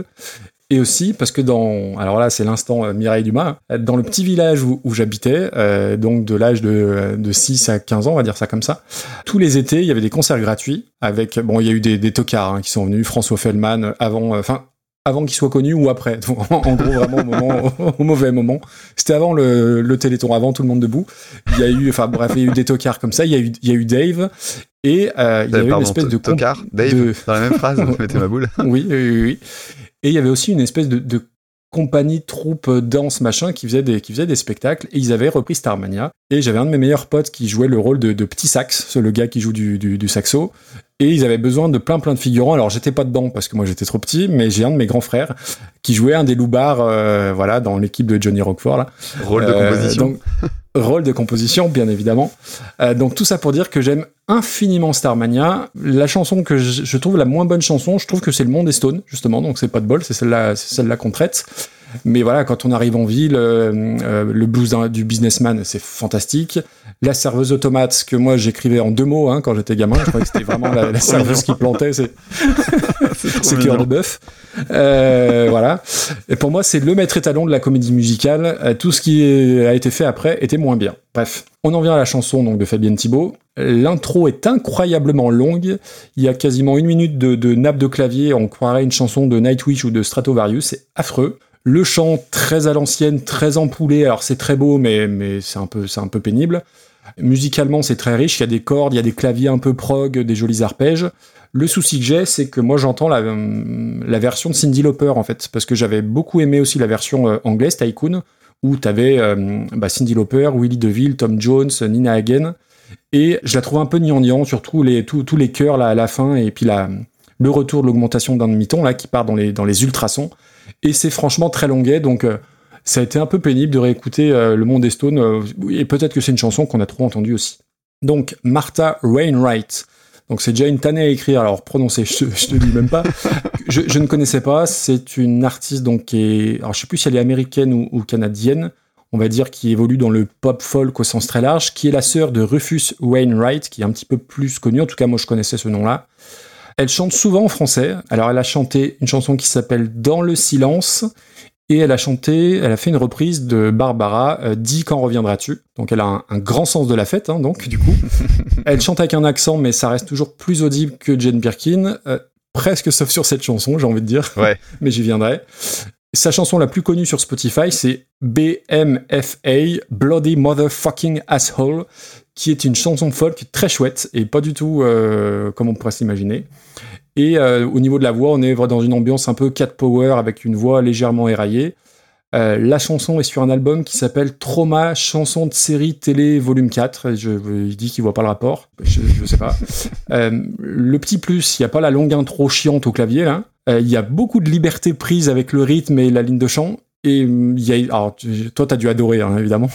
Il y a- il y a- il y a une grosse vibe Camille quand même, et donc c'est beaucoup moins ma cam. C'est tellement surinterprété, surjoué, surarticulé. Et surtout, bah, il y a quand même des. Alors, c'est pas des liaisons dangereuses parce que la liaison est juste, mais j'ai plus envie de me. Alors, je sais pas, j'ai plus envie de me battre. C'est j'ai plus envie de me battre, elle dit. Et puis, euh, j'ai plus envie de courir comme tous ces automatas. Alors, je sais pas ce que c'est des automatas, faudra m'expliquer. Après, il y a une vraie originalité dans le sens où elle propose un truc très très différent. Et ça a le bon goût d'être plus court. Et ça s'est pas franchement bonifié à la réécoute. C'est- désagréable. Je trouve que c'est vraiment. euh, tu sais, ça fait partie de ces genres de sons où tu dis, t'enlèves un peu le casque là. Ah, bah, bah ah, Berk. Ouais, Ok. ouais. Je Ça, va être un titre, ça. Ah, Berk. Ouais, Berk. Eh ben, on va pas du tout, du tout être d'accord, hein, putain. Sans blague. Alors d'abord, je vais commencer par Fabienne Thibault, que je ne connaissais que de nom finalement. Alors je, je vais citer Wikipédia, parce que euh, des, des fois les articles Wikipédia Bah ont oui, des petites euh, fulgurances que j'aime bien. Elle est connue pour son rôle comme chanteuse dans l'opéra rock Starmania, et aussi pour la promotion du terroir français, notamment pour la vache vosgienne et les vins de Givry en, Bre-. Bourgogne. Et elle est faite officière du mérite agricole en 2006. Incroyable. Je trouve ça, j'adore le fait que euh, ça, ça soit, c'est vraiment le- les, les trucs les plus caractéristiques euh, de, de sa carrière. Je trouve ça, je trouve ça assez rigolo. Euh, je n'ai jamais vu Starmania parce qu'en fait, bah oui, parce que je me suis dans la même situation que quand tu cherches la bonne version de Blade Runner. Parce que il y a des fans de la Ah, version j'ai pas vu 78. Blade Runner, tu vois. Il y a des fans de la version de 78-79, il y a les fans de la version de 89, et je ne sais pas laquelle je dois regarder. Je pense que je vais aller sur la version d'origine, 78-79 par là. J'ai vu que euh, je pouvais trouver ça en vidéo assez facilement. Donc je, je me suis promis de regarder, parce que quand même, j'ai regardé un peu le livret euh, de, de, de Starmania. Et pour les personnes qui se sont jamais intéressées au truc, c'est quand même sacrément pété. Euh, c'est entre un roman d'anticipation pulp, un trip sous acide franchouillard quand même, et une chronique Nanarland. Je vous invite à le lire, vous avez de quoi vous marrer. Euh, c'est presque Starmania Narland. C'est vraiment spécial. Alors rien que les noms des personnages sont drôles. Je te laisserai faire la liste parce que je les ai pas notés. Donc mais si tu veux bien aller sur Oui, Wiki oui, pour reprendre deux trois noms, c'est marrant. Mais déjà Johnny Cro- Johnny, Johnny oui, oui. Ça m'a pas choqué en le disant. Mais mais vous inquiétez pas, c'est peut-être le moins, c'est peut-être le moins pire. Va, va les chercher dès que tu les as, tu me Il y a 0 janvier. Ouais. Attends, où, où est-ce qu'ils sont euh, Parce que putain, la page. En bas, t'as les, t'as les line-up. Marie-Jeanne, euh, donc Johnny Roquefort, Sadia, Crystal. Bon, il y a Ziggy, hein, évidemment. 0 janvier, Stella Spotlight et Roger Roger. Roger Roger, on dirait un personnage d'Albert Algou, tu sais, de la période euh, nulle part ailleurs. Alors du coup, ouais, c'est et encore euh, vraiment le livret, il est hyper long à lire. Enfin, et ça va dans tous les sens. Alors il y a des grands noms derrière ça. Euh, Berger oui, en compositeur évidemment. Et puis euh, je disais que c'était, je disais que c'était pété euh, au niveau de l'histoire que ça racontait. Alors en fait, il y a dans les grands noms des personnes qui sont derrière ce projet, il y a Plamondon, à qui on doit Notre-Dame de Paris, qui est un petit peu son, son- sa- bah voilà, sa pièce de, sa, sa pièce, ré- on va dire dans de la période des années 90 la plus connue, mais aussi le fameux Cindy dont on a déjà Ah parlé oui, avec le on dit qu'on y prend de l'ecstasy. Ah, tu pourras remettre oui. l'extrait Allez, on se réécoute Allez, un petit coup de Cindy, ça fait toujours du bien. Mais peut-on m'expliquer ce qu'est une répartie? Il y a la pleine lune, la musique, la danse.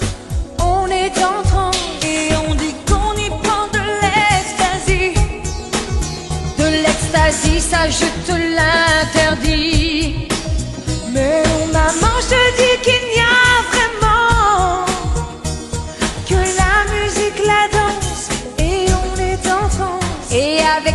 s'il te plaît, tu allais à cette répartie, à cette répartie, avec des amis que j'ai rencontrés au Balariki, au Balariki, au Balariki. Je te défends de remettre les pieds dans une répartie. Je vais t'enfermer à clé. Tu m'entends, mon maman.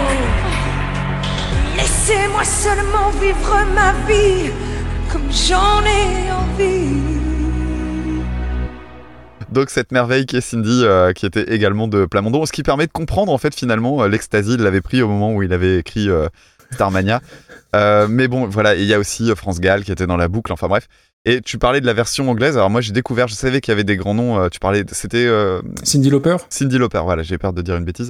Et du coup, j'ai découvert qu'il y avait Willie DeVille, donc euh, rappelons, hein, Joe qui est toujours 20ème dans notre, euh, dans notre classement, et euh, Nina Hagen. Alors, Nina Hagen dans Starmania, je le savais pas, Ah et oui, je- oui, oui. ça- vraiment, ça attire mon attention.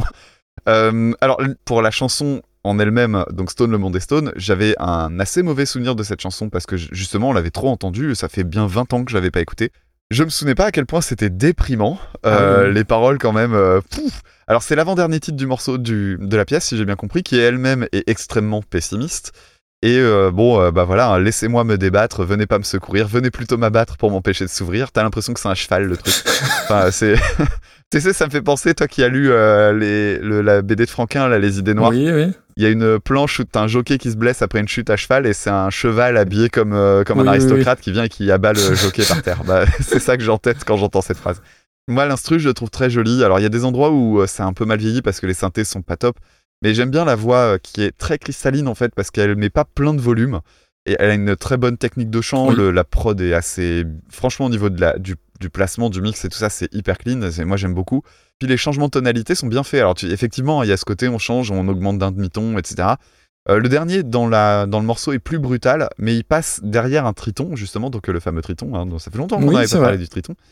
Et du coup, ça donne un effet d'emphase qui fonctionne bien, en fait, euh, surtout par rapport au placement de la musique dans, le, dans la comédie musicale. Et c'est ça que je trouve intéressant aussi, c'est de se dire que, on en avait parlé au moment de Moulin Rouge, prendre une chanson de façon complètement décontextualisée, c'est une chose, mais comprendre qu'à cet endroit-là, mettre un effet d'emphase, ça peut avoir l'air lourdeau quand t'écoutes le morceau tout seul, par contre, ça peut avoir vachement de sens dans la, dans la pièce, dans son ensemble. Et euh, moi, je trouve que c'est des trucs intéressants à, à observer comme ça quand tu écoutes les morceaux, parce que tu te mets dans la place, à la place du compositeur qui, lui, n'écrit pas juste une chanson, mais une chanson au milieu d'une œuvre. Et euh, je trouve que c'est intéressant de recontextualiser ces chansons-là, qui sont devenues finalement des chansons pop, en fait Ouais, ouais, complètement. toutes les chansons dont tu- que tu citais, euh, bah, c'est devenu bah, une chanson de Balavoine. C'est Oui, pas une oui, chanson de Starmania, c'est une chanson de. Balavoine. Quoi. Donc moi, c'était une très très belle redécouverte. J'étais très content de la découvrir. Alors euh, Martha Rainwright, bah pareil, je connaissais pas. euh, j'ai- J'ai j'ai vu les mêmes euh, remarques que toi. Série canadienne, Trauma, en fait. Donc nous, on la connaît Ah, pas, mais euh, bah, ça explique euh, son origine. Elle est canadienne, visiblement. Euh, Il y a des chansons en français, tu l'as dit. Et alors, c'est rigolo, tu disais qu'elle faisait que des chansons qui foutaient la pêche. Est-ce que ça te surprend si je te dis qu'elle a fait un album de reprise de Piaf? Ah bah voilà, on est dedans. hein. voilà, Ambiance. grosse ambiance quoi. Alors le début de la reprise, euh, effectivement, il y a un truc qui est un peu étonnant, c'est que donc c'est joué à la guitare acoustique et euh, t'as deux notes en fait en bourdon à la guitare acoustique, euh, c'est deux sols. Techniquement, il y a trois cordes qui sont jouées, mais il y a seulement deux notes différentes, c'est à l'octave. C'est joué avec l'accord David, je trouve ça super joli. Sauf que je me demandais mais où ça va? Parce que la, ligne de chant en elle-même, tu dis, oh, attends, c'est quoi ce bordel? Il y a des endroits, en fait, ça ne marche plus avec la guitare. Du coup, je me demandais, mais comment ça va se résoudre tout ça? Je sentais que ça se décalait. Surtout que la deuxième guitare qui arrive à gauche, je trouve qu'elle euh, colle pas au niveau en niveau d'harmonie. Et puis, d'un seul coup, il y a de la contrebasse qui arrive et qui, juste en une note, vient tout stabiliser. Je trouve ça Mhm. vraiment hyper élégant. Et euh, bah, finalement, le morceau, il démarre seulement euh, au bout d'une minute avec plein d'autres trucs. Et euh, moi, j'ai bien aimé les changements sur la ligne de chant. Alors, notamment la phrase avec battre et automate, la, la fameuse, Automata, rime. automata, elle dit. Automata. Alors, c'est marrant, t'as dit automata, mais moi, c'est pas ce que j'ai noté. J'ai noté qu'en fait, effectivement, alors elle a quasiment pas d'accent, mais il y a un truc, c'est que euh, nous, on va, on va, on va pas prononcer le e final dans un, dans un verbe en âtre. Tu vois, c'est se battre ou automate, on va juste dire automate. Et on Mhm. prononce pas le E. Elle va dire automate et du coup elle Oui. prononce le E en fait. C'est aussi bête que ça. Au début c'est au début c'est gênant. Sauf que la, la chanson en fait la première fois j'ai trouvé pas ça terrible. Et puis euh, la deuxième fois j'ai pris mes notes en même temps un petit peu une partie et j'ai fini par me dire bah si il y a des trucs pas mal. Et au fur et à mesure c'est peut-être du syndrome de Stockholm hein, tu vas me dire toi puisque tu l'as pas aimé mais euh, j'ai fini par euh, l'apprécier. Et en fait ce côté surarticulé je trouvais que ça donnait du charme. Et puis euh, à la fin, il y a d'autres trucs que je trouvais assez élégants. les chœurs dans le fond, par exemple, qui vont remplacer les cordes qu'on entend dans le Monde des Stones par Fabienne Thibault. Et finalement, bah, en fait, je me disais juste, mais ça serait intéressant de refaire un Starmania version euh, 2020 dans lequel tu mets cette version-là et avec une, quelque chose de différent. bah, moi, je Est-ce trouvais ça qu'on en pas aurait mal. besoin? Je suis pas sûr. Ah, Après, Bah, moi, je serais preneur, vraiment. Euh, un truc euh, refait au goût du jour avec euh, des arrangements un peu folk comme ça, plus, enfin, un petit peu élégant. euh, pour le coup, moi, ça, son chant et sa façon de chanter m'ont complètement sorti du, du, du morceau. Alors, si Bon. vous êtes team Maxime, vous appelez le Alors. 8 22 22. Surtaxé. Non, non, mais tu, euh, enfin, euh, toi, tu voudrais voir ça où en termes de classement? Alors moi j'ai mis plus plus, mais plus plus euh, comme je peux aller euh, jusque 4 plus, pour moi c'est euh, top 100 sans trop de problèmes. Alors, faut voir ce qu'il y a en centième place. Ah, tiens, c'est Ghost. Non, quand je dis top 100, c'est ouais. Ouais, euh, alors, je suis absolument pas d'accord. Pour moi, c'est pas top 100. Mais Euh, Bon, alors restons près de 100. Euh, Je vais pas me battre non plus. euh. Ah, bah, tu vois, par exemple, Simple Man par Deftones, c'est mort, ça va pas au-dessous de ça. Pardon? Je- ça va pas en dessous de Deftones. Euh, C'était vachement mieux, Deftones. Euh, En fait, on ressort les doses. hein. À l'épisode 13, on s'était on s'était épouillé la gueule sur Deftones. Ah ouais, non, non, non, non, là, il y a, là, on a, il y a une vraie scission, là. Il y a une vraie scission, et on a, il y a un vrai désaccord. Ah, c'est pas on va s'éloigner un petit peu de cet endroit-là, c'est un, c'est un terrain miné. Du coup, euh, le sud par le La Marche, Euh, c'est où? 91. Bah non. tu prends plus haut Si tu m'as pris pour un jambon ou... Bah écoute, euh, regarde dans ce coin-là et ah, ouais, Anne Pierlet avec le Such a Shame, tiens. Ça, je- il me semble que t'avais aimé. Anne Pierlet, c'était, c'était bien meilleur. C'était la, la jolie version reprise hein, d'Anne Pierlet. C'était pas Il est 5 heures Paris s'éveille. Hein, je- Oui, je c'est te vrai. rappelle. Euh, tiens, Euh, bah New York, New York, Cat Power, bah finalement, Ah, je préfère largement Cat Power, mais mille fois. Ouais, c'est, c'est 100 000 fois. après moi j'aime beaucoup, euh, j'aime beaucoup Ghost. Après, en, en dessous de, Ah mais t'avais pas aimé Kelsey en dessous de Cat Power, je peux discuter. Et ben moi je te propose de mettre entre euh, la reprise euh, de Kelsey Lou et Ghost. Ok, donc 100, Donc en 104. 104. Ok, très bien. Vendu. C'est au pied du top Ouais, 100, ouais. euh, c'est- ça me semble pas mal. Ça demande qu'à qu'à descendre, c'est très bien. Bon, on y arrive. Ouais, Il faut scroller de plus en plus. hein. oui, oui, carrément. Et l'année, le, le prochain numéro, ce sera le, le classement de la 300e. Bon, Faudrait trouver un, un- un truc un peu exceptionnel à faire. Une nouvelle règle. Eh bien, on va continuer avec une chanson de 1993 qui s'appelle Le Mia de Ayam, reprise en 2019 par une certaine Corinne. mon petit Du grand bayou à la plus grosse main sur le volant avec la moquette Par un soleil pionnier sur le pare-brise arrière. Dédé et Valérie écrit en gros. Sur mon père La bonne époque où on sortait la 12 sur Magic Touch On lui collait la bande rouge à la Starsky Hutch. J'avais la nuque longue, Eric aussi, Malek, Coco La coupe à la Marley, Pascal et Terrasta Des afros sur François et Joe. Déjà à la danse à côté de personne ne touchait une bille On dansait le Mia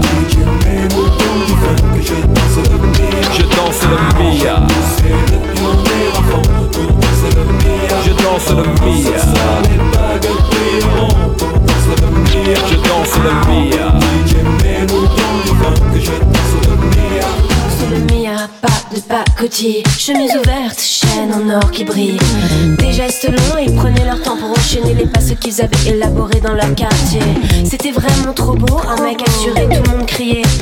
Ah oui mais non La piste s'enflammait et tous les yeux convergeaient. Les différences s'effaçaient et les rires éclataient. Beaucoup disaient que nos soirées étaient sauvages et qu'il fallait rentrer avec une batte ou une hache. Foutaise, c'était des ragots, des jaloux Et quoi qu'on en dise nous, on s'amusait beaucoup. Aujourd'hui encore, on peut entendre les filles dire Aïe aïe, aïe, mi danse le Mia Et DJ mets-nous donc du funk Et je danse le Mia Je danse le Mia C'est le pionnier à fond pour danser le Mia Je danse le Mia Alors, déjà, je suis très content de parler d'Ayam parce que ça va te permettre de reparler d'Ayam puisque c'est une découverte Mm. euh, relativement récente pour toi. De mon côté, c'est un petit peu euh, le parcours euh, typique euh, de beaucoup de monde, je crois. C'est j'ai écouté l'école du micro d'argent euh, 800 fois dans ma vie. Il y a des chansons que je connais par cœur. J'ai eu mon premier coup de foudre de rap euh, avec Ayam et c'était la chanson Petit Frère que je connais toujours aujourd'hui absolument par cœur de bout en bout. Euh, elle n'a pas de secret pour moi cette chanson et je l'aime toujours autant. Le clip était génial, etc. Et puis euh, il y avait forcément le morceau de Je danse le Mia. Et après, en fait, techniquement, je me rends compte que je, n'ai pas suivi le reste de la carrière d'Ayam. hein. Ils ont sorti plein de trucs après, mais bon, je sais pas, il n'y a pas eu de. C'est un peu ingrat pour eux finalement. Il y a toujours ce truc de l'école du micro d'argent. Sachant que là, c'est l'album d'avant. Alors, j'ai pas noté le titre. Euh, ombre, ombre et lumière, je crois. Ah oui, c'est Ombre et Lumière, oui, qui est écrit EST du coup. Qui est un très très gros album, encore une fois. hein. C'est un double euh, qui a je sais plus combien de titres, euh, c'est un truc assez colossal. Je danse le Mia, j'ai un petit truc d'histoire perso. Alors je vais Ça va être aussi un petit épisode de Coucou Papa, puisque euh, mon père nous a envoyé une reprise dont on reparlera tout à l'heure. Et en fait, mon père détestait viscéralement le Je danse le Mia. Alors, mon père, il a une culture rock, euh, donc ACDC, tout ça, et c'est un peu la culture de la maison. Et j'avais un peu, euh, presque pas le droit d'écouter du rap. En gros, si j'écoutais du rap, je me fais. euh, on- Mon père était très dur là-dessus, il disait que c'était de la merde. euh, Il était les paroles, raciste aussi. euh. Bref, euh, comment Il était raciste Qui, moi mon père Non, ton père. Pour- Bon, euh, je ne pense Non, pas. non, Écoute, papa, euh, envoie-nous un mail. Je blague. Et, euh, si t'es Et raciste donc, euh, un peu, hein Et donc, je danse le Mia. En fait, mon père, il disait en gros, euh, oh, c'est une chanson de merde. euh, je danse le Mia, je danse le Mia, je danse le Mia. Et vraiment, comme s'il n'y avait pas de parole. Alors qu'en fait, bordel, mais qu'est-ce qu'il y a comme parole Mais qu'est-ce qu'il y a comme texte? Mais comment tu fais pour mémoriser un truc pareil Et puis pour mémoriser tout le reste de leurs chansons, quoi? Moi, un truc qui me sidère toujours avec le rap, c'est que je me dis, mais en fait, les gars, ils font du théâtre. Parce Mm. que tec- techniquement, un, un, album, euh, même pas un concert de rap de, de, de une heure et demie, la vache, le nombre de trucs que tu as mémorisé, c'est incroyable. Ce morceau-là, c'est une histoire. Il y a des passages qui sont extrêmement euh, bien écrits en termes de description. T'as l'impression d'y être.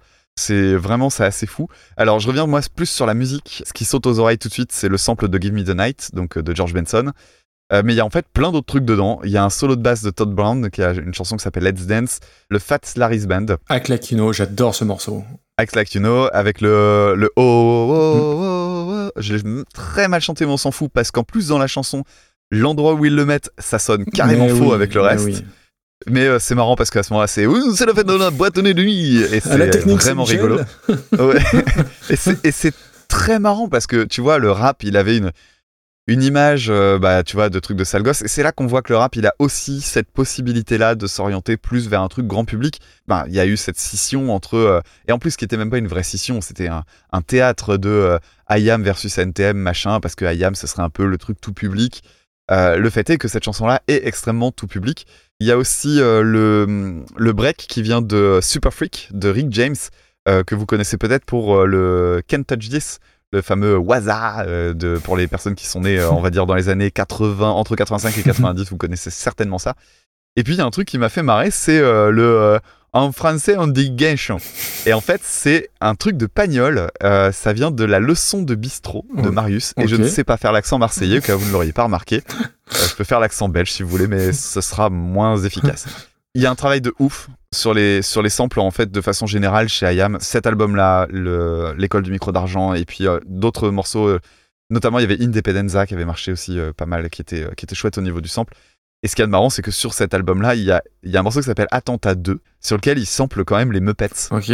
Donc euh, c'est assez étonnant. La chanson de Je danse le Mia qu'on connaît, qui a un instru mais inoubliable, en fait c'est la deuxième version. Il y a une première version qui est accessible, que vous pouvez trouver facilement sur Spotify, et qui utilise un autre sample, à savoir un, un de James Brown et une autre mélodie. Et c'est hyper méga moins bien. D'accord. Euh, le morceau n'avait pas été euh, utilisé dans cette version-là parce que euh, bah, je pense qu'il y avait des problèmes de droit et de thunes.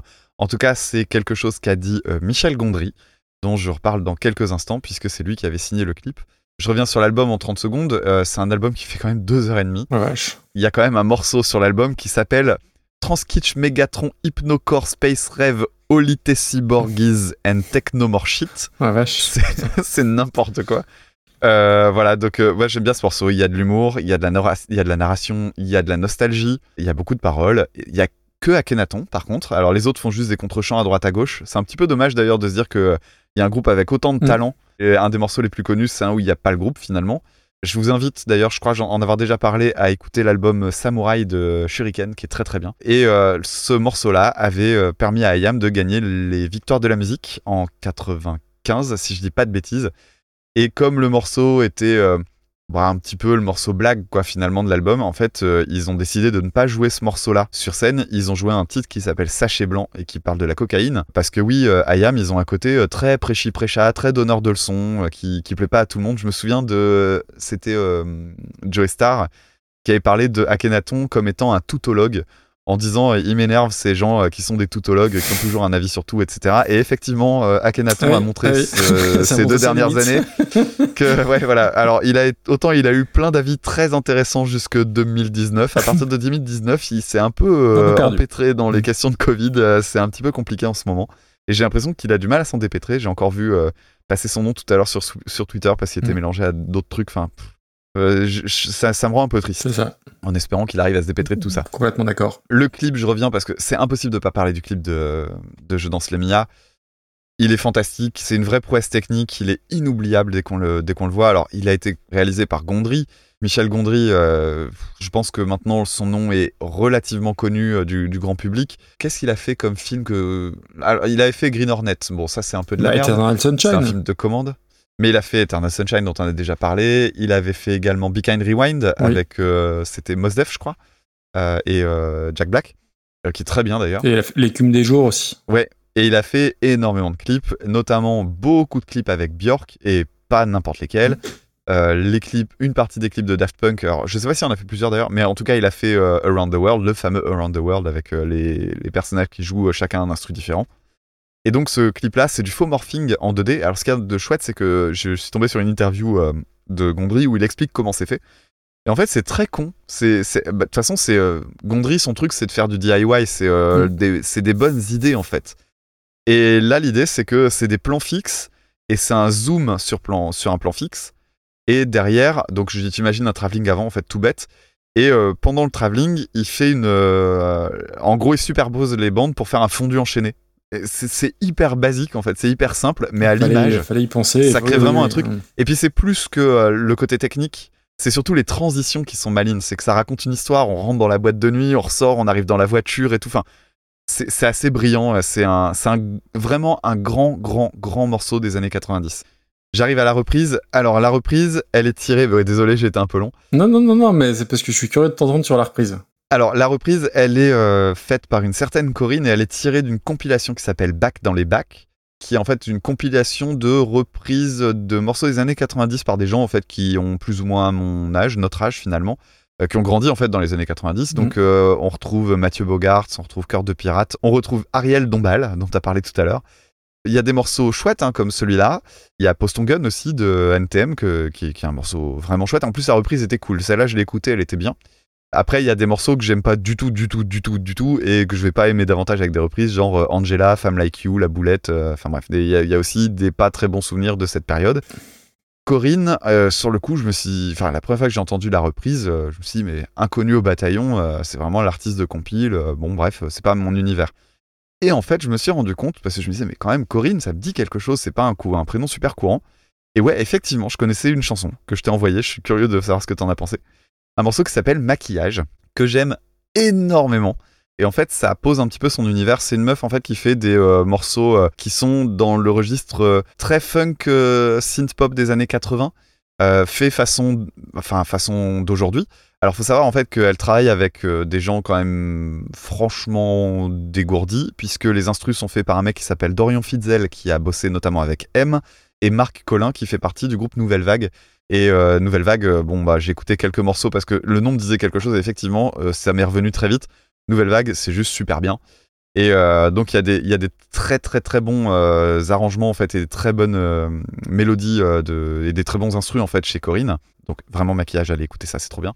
Là en fait, l'instru est complètement refait. Je m'attendais à ce qu'il ressemble et en fait c'est pas le cas. C'est entièrement re- repiqué en fait. Et il y a quelques idées classes. Euh, je trouve que la ligne de basse, notamment avec le petit glissé, ça marche bien. Le synthé qui monte pour faire la basse, bah, je trouve ça chouette aussi. Alors, je suis pas fan de la guitare funk, par contre, en cours de route. Je trouve en plus que, euh, un petit peu comme avec le wow wow wow, il y a un moment où il y a des problèmes de tonalité. Je trouve que ça se mélange pas bien avec le reste. Après, pour être tout à fait honnête, je trouve que la chanson est pas nulle du tout. C'est-à-dire, quand je l'ai écoutée, je me disais, si j'avais jamais entendu Je danse le Mia, je trouverais la chanson chouette. Si ce n'est que j'ai un peu de mal avec le lancement de la chanson, où sa voix un petit peu soufflée comme ça est un peu agaçante. Mais une fois que le morceau est parti, ça passe bien. Simplement, bah, ça a le tort d'être une reprise. C'est que ça va pas très loin. J'aurais bien aimé limite que ça aille. Il y a un truc qui était faisable, en fait, qui était envisageable. C'était de pas faire une reprise, mais de faire une adaptation.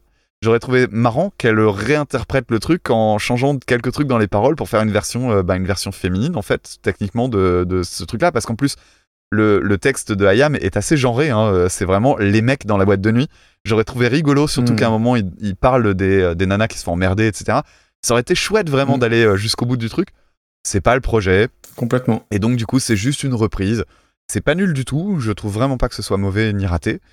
Par contre, c'est oubliable, malgré un vrai soin dedans. Je trouve que dans ce que j'ai entendu, c'était une des reprises qui était, euh, ouais, parmi les plus réussies, mais en même temps, ça va pas assez loin. Ok. Disons, euh, belle. euh, comment dire Belle. euh, Beau tunnel. pas le mot. Ça y est, il fait chaud. Non, non, pas tunnel, belle euh, démonstration de. de- T'as dit plein, plein de choses euh, très bien sur, euh, sur l'original. On remercie Benoît qui nous a envoyé ça. Je reviens brièvement sur IAM parce que t'as dit le plus important. Donc, groupe formé par Philippe Fragione, Geoffroy Mussard Eric Mazel et Pascal Pérez, donc des blazes à jouer dans l'équipe B du FC Martigues. Euh, euh, j'ai une connaissance limitée de d'Ayam. Alors c'est vrai que j'ai découvert euh, grâce à toi l'é- l'école du micro d'argent. Alors c'est un disque que je, enfin que je connaissais. Je connaissais son existence, mais que je n'avais jamais écouté et que j'aime infiniment. Et le seul autre morceau que je connaissais d'Ayam, c'est Je danse le Mia, que je trouve fantastique de A à Z et je te rejoins à 8000% dans tout ce que tu as dit. On s'y, on s'y voit, on s'y croit dans la, dans, dans la boîte de nuit là-bas avec eux. C'est extraordinaire. Euh, pour moi, c'est alors c'est pas vrai du tout, mais pour moi c'est le premier titre de rap euh, français. C'est et je pense que alors de toute la playlist. Et pourtant, vous verrez ce qu'il y a dans la playlist. Je pense que c'est le morceau que j'ai le plus écouté. Et à chaque fois, à chaque, en plus, dans, ouais, dans, au niveau des, des, des paroles, il y a plein de trucs qui sont très très drôles. Euh, La main sur le volant avec la. Ouais, c'est génial. C'est génial. Euh, pas de pacotille, chemise ouverte, le ballet des Renaudot sur le parking. Euh, Il y, a, il y a- tout qui est génial. Et sur, alors, bah, toute proportion gardée, bien évidemment. Pour moi, c'est un peu le, c'est mon dernier bal de Renault. Mais façon année Oui, euh, mais carrément. voilà, tra- transposé. Voilà, et puis euh, ils ont mal fini, euh, Renault a mal fini et Akhenaton aussi, donc tu vois, a- ça, ça fait un, ça fait un lien. Le, le- voilà, le sample de, de Gimme the Night de George Benson, c'est extraordinaire. Et arrêtez de nous parler de, la version de Bryce de Nice, là, qui est juste un, film horrible, et la chanson là, qui reprend ce sample-là, c'est c'est détestable. Euh, quelle fantastique chanson, mais euh, qui est drôle, qui est jamais limite. C'est c'est toujours compliqué, je trouve, de, de, de, de, parler de, de ce genre de soirée sans tomber dans des, dans des gros clichetons. Euh, là, c'est toujours fait avec beaucoup de, beaucoup de malice. Vraiment, euh, j'adore le clip, c'est fantastique. Voilà, moi, je, je l'ai réécouté en boucle euh, et même après, sans parler de, de, de l'épisode, vraiment, j'a- j'adore cette chanson. Il n'y a pas grand chose d'autre à dire. Euh, si je savais pas, ils ont fait la première partie de Madonna à une époque, euh, Ayam, Ah ouais. et de Public Enemy, des Rita Mitsoko, dans les trucs euh, rigolos. Ouais. Euh, Attends, juste on un en truc. arrive. Sur la, Oui. pendant qu'on est sur le Je danse le Mia, euh, il y a pas mal de versions live qu'on peut retrouver facilement et il y en a une qui est très très très classe. Je sais pas si tu l'as vu, où il chante ce morceau-là dans un concert devant les pyramides. Ah bah non, j'irai voir ça. Et euh, c'est hyper bien filmé, c'est hyper épuré. En fait, c'est limite une scène où il n'y a pas de fond et c'est euh, vraiment limite euh, posé sur le sol. Tu vois, il y a pas de, c'est pas un gros gros truc. Et derrière, t'as les pyramides avec un quasi coucher de soleil. C'est, visuellement, c'est, c'est extraordinaire. Ok, Magnifique. moi j'irai voir. Très bien. Donc on en arrive à Corinne, et pour moi Corinne, ben, c'est chez nous c'est Corinne à la compta, donc euh, rien, rien à voir. Euh, J'en avais jamais entendu en- entendu parler. Du coup, avant d'écouter, je suis allé voir donc ça, euh, la bio Spotify. hein, quand on scrolle tout en bas là, Ouais. on, on voit la bio. Tu, tu l'as lu? Euh, rapidement, mais j'ai pas repéré quoi que ce soit d'intéressant. Alors, euh. En- En 2017 a sonné l'heure d'une révolution féminine. En 2018 devrait retentir celle d'une révolution Corinne, car Corinne, flamboyante diva disco glam, disco charme, à la crinière peroxydée et aux paupières pailletées, a ceci de commun avec Simone de Beauvoir et Michelle Obama qu'elle pousse le beau sexe à l'empowerment, à commencer par elle-même, etc., etc. Donc, très bien, mais je, ça parle finalement assez peu de, de, de musique. Euh, en soi, je, je, je conteste pas, il y a des choses très bien là-dedans, mais euh, Très marketing, hein. C'est très marketing et ça m'a fait un petit peu peur. 170 000 auditeurs, donc on a eu des trucs bien plus confidentiels. Et donc tu as parlé de la, de la compilation, bac dans les bacs. Alors la bonne nouvelle, c'est que sa reprise, c'est pas la pire de la compilation, hein, il y, a- y a bien pire. La mauvaise nouvelle, c'est que c'est pas franchement la meilleure non plus. hein. Oui, je t'ai dit, c'est Poston Gun la meilleure. Euh, tu vois, est-ce que tu vois ce gif de Jim dans The Office qui fait une espèce de mou euh, désabusé Bah quand j'ai écouté ça, j'ai fait cette tête, j'ai j'ai pas compris ce que ce que j'écoutais. Euh, Je veux pas te, on va pas perdre de temps. J'ai détesté au possible mes, mes puissances 22. Il y a un côté qui surfe un peu sur le côté oui synth pop, euh, limite rétro gaming par moment. Alors moi j'ai bien aimé la guitare funky, mais c'est, il y a pas une grosse différence avec la, la version originale. Il y a juste des, des petits bruitages là des, des années 80 et pas de bol, tout le groove de l'original, bah il, il y est plus. Ouais. Euh, la ligne de chant euh, hyper monotone, euh, un peu dédaigneux. Tu vois, il y, y a ce côté un peu euh, au début des années 80. Euh, la seule petite originalité, il y a un petit passage, alors euh, je sais jamais si la, du, du vocodeur, enfin, c'est- ouais, il y a un ouais. petit côté un peu original comme ça. Euh, moi, ça m'a fait penser très, euh, alors je- ça va être très, comment dire, très méprisant, hein, ce que je veux dire. On a l'habitude. c'est pas la première fois. c'est pas. Moi, je trouve que ça fait très euh, lip dub pour intégrer une école de commerce parisienne. Y a- Ah. ça, ça- ça m'évoque ça. Il y a un côté très, euh, ouais, très, t'as la carte, Très- la, voilà. Très chic euh, bourgeois euh, parisien. Et j'ai détesté. Après, là, le, je te rejoins complètement sur le fait qu'il y avait moyen peut-être de, de, de prendre le contre-pied en inversant le, bah, de prendre ça du, du, du point de vue d'une nana. Après, il faut reconnaître que c'est un, s'il y a un morceau qui est impossible à reprendre correctement, c'est ça. C'est, c'est, c'est Bah oui. inattaquable. Et j'ai écouté Maquillage, là. Euh, euh, pareil. Oh non, maquillage, Ah, c'est j'ai trop détesté. bien. Ah non, non, c'est. Ah, c'est- j'adore. ah, ça me hérisse les poils. Le, le- tu, tu- je- encore une fois, hein, je vais être méchant, mais tu, tu sens un côté très élitiste, très. euh, ouais, alors c'est pire que les Inrock et Télérama qu'on qu'on- qu'on sort toujours. Là, c'est vraiment un côté un peu dédaigneux dans la, dans la façon de faire, dans la façon de chanter. Et purée, qu'est-ce que j'ai détesté. Vraiment. Il y a un truc qui m'a gêné effectivement quand j'ai cherché un peu, c'est que moi je connaissais que maquillage, que j'avais vraiment vraiment beaucoup aimé. Et en fait, en cherchant, je me suis assez vite rendu compte qu'il fallait que j'arrête de chercher. Parce que j'avais l'impression que au plus j'allais creuser. Bah au oui. plus j'allais la trouver détestable. Exactement. Parce que il y a ce côté euh, petite bourgeoisie parisienne, c'est vraiment la nouvelle découverte, la nouvelle sensation, synth pop machin. Et tu sais le côté, euh, bah tu parlais tout à l'heure des groupes qui se disaient meilleur groupe du monde. En fait, je trouve que tout ça manque cruellement d'humilité à chaque fois que je lisais des lignes écrites sur elle et l'article Wikipédia est écrit sur le même ton. T'as l'impression que c'est écrit par des potes journalistes euh, qui ont envie de la pousser pour faire un, un petit peu de copinage. Et ça, c'est gênant. Ça fait vraiment dossier de presse de mauvaise qualité, euh, un peu forceur qui est gênant. Complètement d'accord. Et tu l'as très bien euh, mieux dit même. Mm. Et ouais, et c'est emmerdant, et je comprends du coup ton point de vue. Euh, le seul truc, moi j'avais un. euh, Voilà, je, je connaissais maquillage que j'aime beaucoup. Mais bon, bref. Mais c'est pas maquillage là. Donc on va non, c'est pas maquillage. ça, euh, euh, et effectivement, il y a un autre truc que t'as dit qui est important et sur lequel je suis pas revenu, mais euh, le- il y a un groove en fait dans la, dans la façon de rapper de Akhenaton, alors Bah qui oui. est très années 90 pour la peine. C'est-à-dire que c'est vraiment le rap euh, hyper scandé, tu vois. Et, et en fait, comme elle, elle pète complètement ça, c'est vrai que ça, bah, en fait, ça, ça donne l'impression que le texte est long, alors que chez Ayam, t'as toujours l'impression d'être d'être percuté par le, Ouais, par ouais, le, par le texte en fait. Écoute, moi j'ai envie de mettre ça. Enfin, moi ça peut pas aller haut ça, cette histoire. Moi c'est aux alentours de la 250e place. Honnêtement, je préfère écouter euh, Venus par euh, Bananarama. Pas moi, pas moi, mais en même temps, euh, je suis pas archi fan. Alors moi j'ai un truc à te proposer. Il y a 15 jours maintenant, je suis allé voir Status Quo en concert. Oui. Et du coup j'ai vu In the Army Now You're in the army now. en concert par des mecs super bien sapés et hyper heureux d'être là. Ça me les a rendus éminemment sympathiques et quand je les vois 227e, ça me fait mal. Donc je veux, moi, je veux voir ce morceau-là en dessous. Ok. Je préfère sincèrement réécouter ça à ce qu'on a entendu avec La Familia. Donc moi je le mettrais juste en dessous de euh, In the Army Now. Donc en 228e. Ouais, ouais, moi je trouve ça haut, mais écoute, euh, soit, je, je, je, je, fais, je veux bien faire cette, euh, cette concession. En même temps, faire des concessions à cet endroit-là du classement, c'est pas les concessions les plus difficiles à faire non plus. Non, non, mais pour moi, tu vois, Happy Together, c'est mieux. Ouais, non, après, oui, non, Ouais, il y a toujours des trucs qui, il y a toujours des trucs qui sont mal classés avec euh, avec 300 morceaux. euh. Bon, c'est moi qui ai commencé et je pense que tu vas être très content puisque tu vas pouvoir passer d'un morceau qui s'appelle Het Dorp de Jean Ferrat en 1964. euh, mais en fait, c'est pas euh, 1964, mais en fait, j'ai pas du tout fait les choses comme il faut, mec. Ben non, mais t'as pas lu mes mails surtout. Bah, j'ai pas du tout bossé sur Jean Ferrat, moi. Ah bah très bien, moi j'ai bossé sur Jean Ferrat.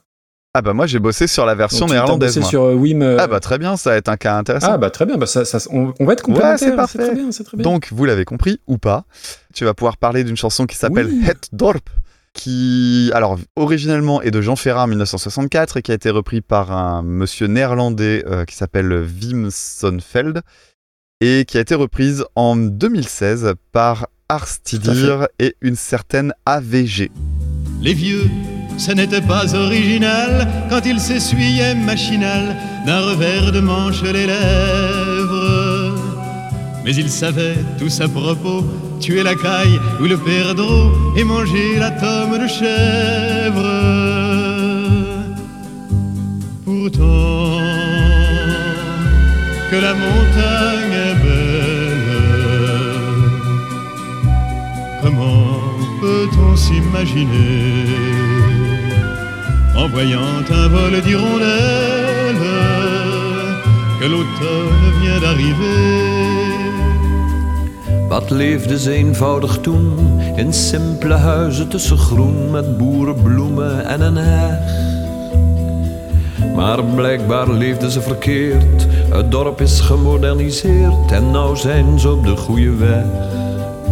Want ziet hoe rijk het leven is. Ze zien de televisiequiz en wonen in betonnen dozen.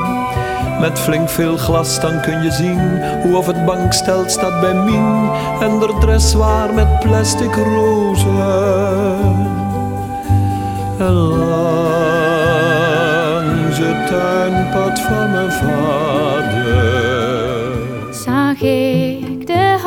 Bomen staan.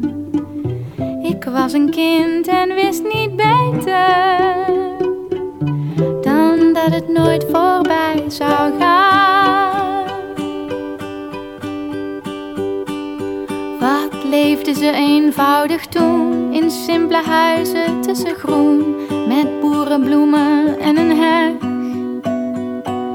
Maar blijkbaar leefden ze verkeerd. Het dorp is gemoderniseerd en nu zijn ze op de goede weg. Want zie hoe rijk het leven is. Ze zien de televisiequiz en wonen in betonnen dozen. Met flink veel glas, dan kun je zien hoe of het bankstel staat bij Mien. En de dressoir met plastic rozen. Eh bien, on va remercier. Alors, je dis à chaque fois, on va remercier chaleureusement. Là, c'est même pas remercier chaleureusement. Là, on lui fait des, des, des câlins d'amour de, de, très loin. Euh, c'est Ego, donc du podcast Seasons, entre autres. Et en plus, qui avait mis un petit titre à sa liste. Euh, je cite Ça ne passera pas avant 4 ou 5 ans, mais ça fera les pieds à Maxime, ce traître à la cause power metal. Parce que oui, j'aime pas le, power metal. Mais tu vois, tu t'es trompé, ça passe avant 4 ou 5 ans, puisque c'est le deuxième tour, si je ne m'abuse. Euh, alors, il y a eu un, un tunnel de la part de Damien sur, sur IAM. Préparez-vous, euh, c'est plus un tunnel, là, c'est le tunnel sous la Manche. hein. Mais je vais essayer de faire concis quand même. Donc, Jean Ferrat, euh, Jean Ferrat, Jean Ferrat. Alors, oui, tout ce que je vous dis, si vous avez écouté l'épisode 70 de Recoversion, il va y avoir des petits trucs qui se recoupent. Mais je pars du principe que vous avez oublié ce que vous avez écouté. Donc, on va reprendre, c'est pas grave.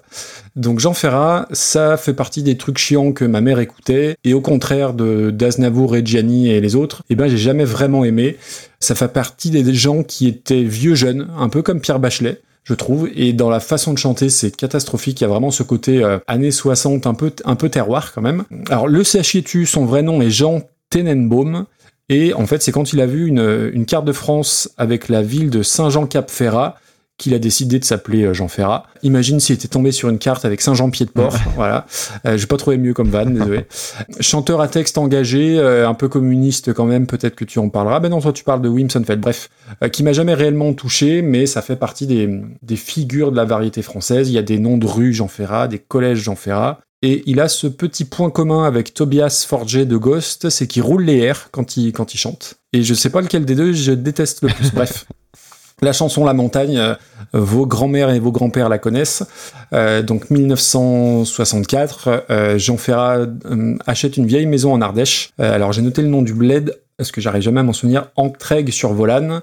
Les travaux traînent en longueur. Il va loger dans une espèce d'auberge qui est tenue par une, artiste peintre, Hélène Bessade.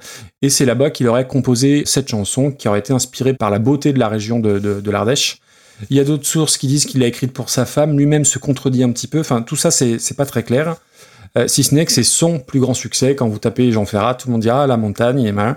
Et ce serait en plus une des premières chansons à tendance euh, écologiste. Donc voilà, c'est une chanson que j'aime pas particulièrement, euh, mais que j'ai beaucoup écoutée parce que bah, voilà, elle a été reprise donc par Wim Sonnefeld, donc une une star de la variété euh, néerlandaise, on va dire ça comme ça, mais tu en parleras un petit peu plus. Et du coup, c'est devenu un standard aux Pays-Bas, et euh, donc a été reprise par Arstidir et Anneke van Giersbergen. Je ne vous fais pas l'affront de vous dire qui est Anneke van Giersbergen. Si vous écoutez l'épisode pour la première fois, je, je- je suis désolé, c'est juste une de mes chanteuses préférées, si ce n'est euh, ma La chanteuse, chanteuse préférée. préférée, toi. C'est clair. Ouais, je, je crois, je, je crois. Euh, et j'en avais fait un épisode de, de reconversion, mais il y y a quand même pas mal de, de- de choses à dire puisque le, le- elle est accompagnée donc d'un groupe islandais Arstidir, on va dire qui est un groupe de néo-folk très vocal, très voluptueux, contemplatif et qui peut vite être chiant. Faut être, faut être complètement honnête.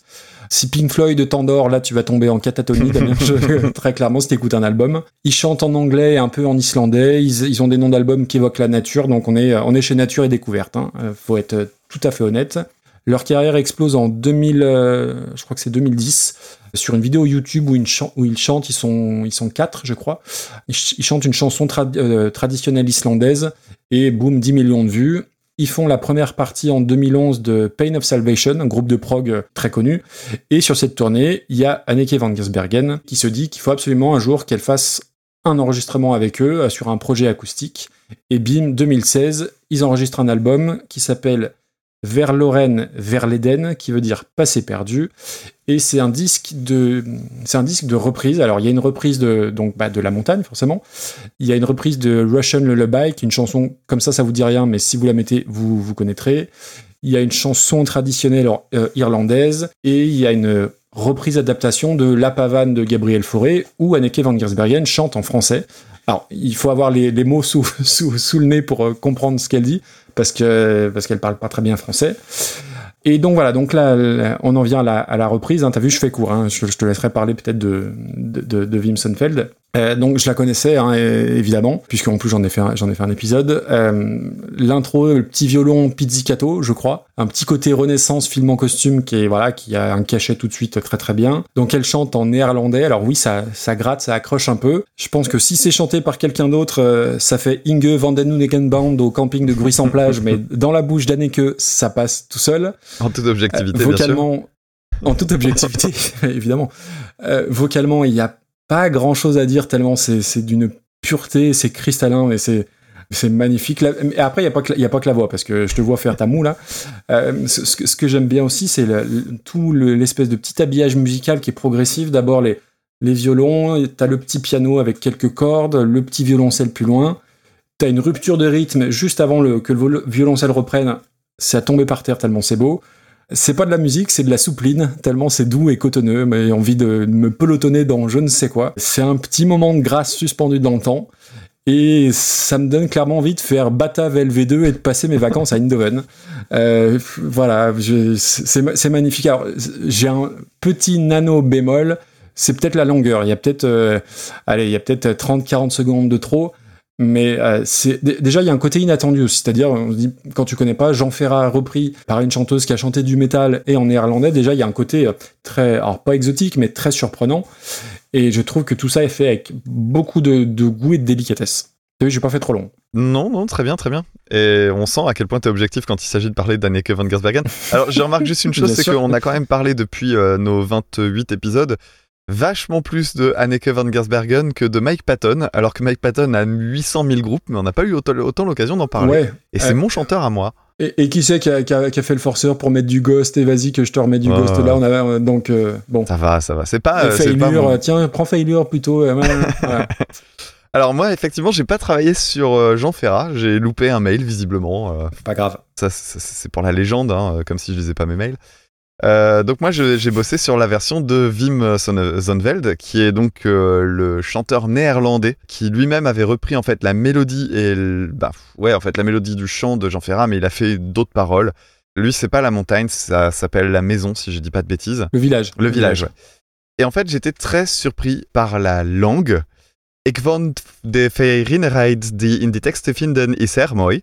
De klanken van de taal zijn absoluut fabelachtig. We praten de hele tijd over Frans. Maar vergelijken met den Nederlands is het een grote opstrand. Je viens de dire. J'ai beaucoup aimé la délicatesse qu'on peut trouver dans le texte. Les sonorités de la langue sont absolument fabuleuses. On parle tout le temps du français, mais comparativement au néerlandais, c'est un gros tas de merde. Alors, en fait, pourquoi j'ai fait ça? Parce qu'en fait, je me suis rendu compte que cette langue, elle, est, elle donne un côté hyper brutal. C'est un peu comme l'allemand. Si tu mets les bons mots et que tu mets les bonnes personnes derrière, ça passe tout seul. Et je sais pas si t'as écouté la version de Wim Sonneveld. Oui, bien sûr. Oui, oui. Mais elle est super jolie en fait. Ouais, elle ah est bah, déjà très belle. carrément. Il a une très belle voix, Mm. c'est un peu suranné, il y a un côté, bah voilà, on est, euh, je crois c'est fin des années 60 si je dis pas de bêtises. Oui, oui, je crois que c'est ça. ouais. Et au milieu des années 60, lui est mort en 74, donc c'est avant ça. Oui. Et en fait, ça, enfin, d'abord l'arrangement qui est proposé est très très très bien. Et puis lui-même est un grand nom de la musique en fait euh, en, en.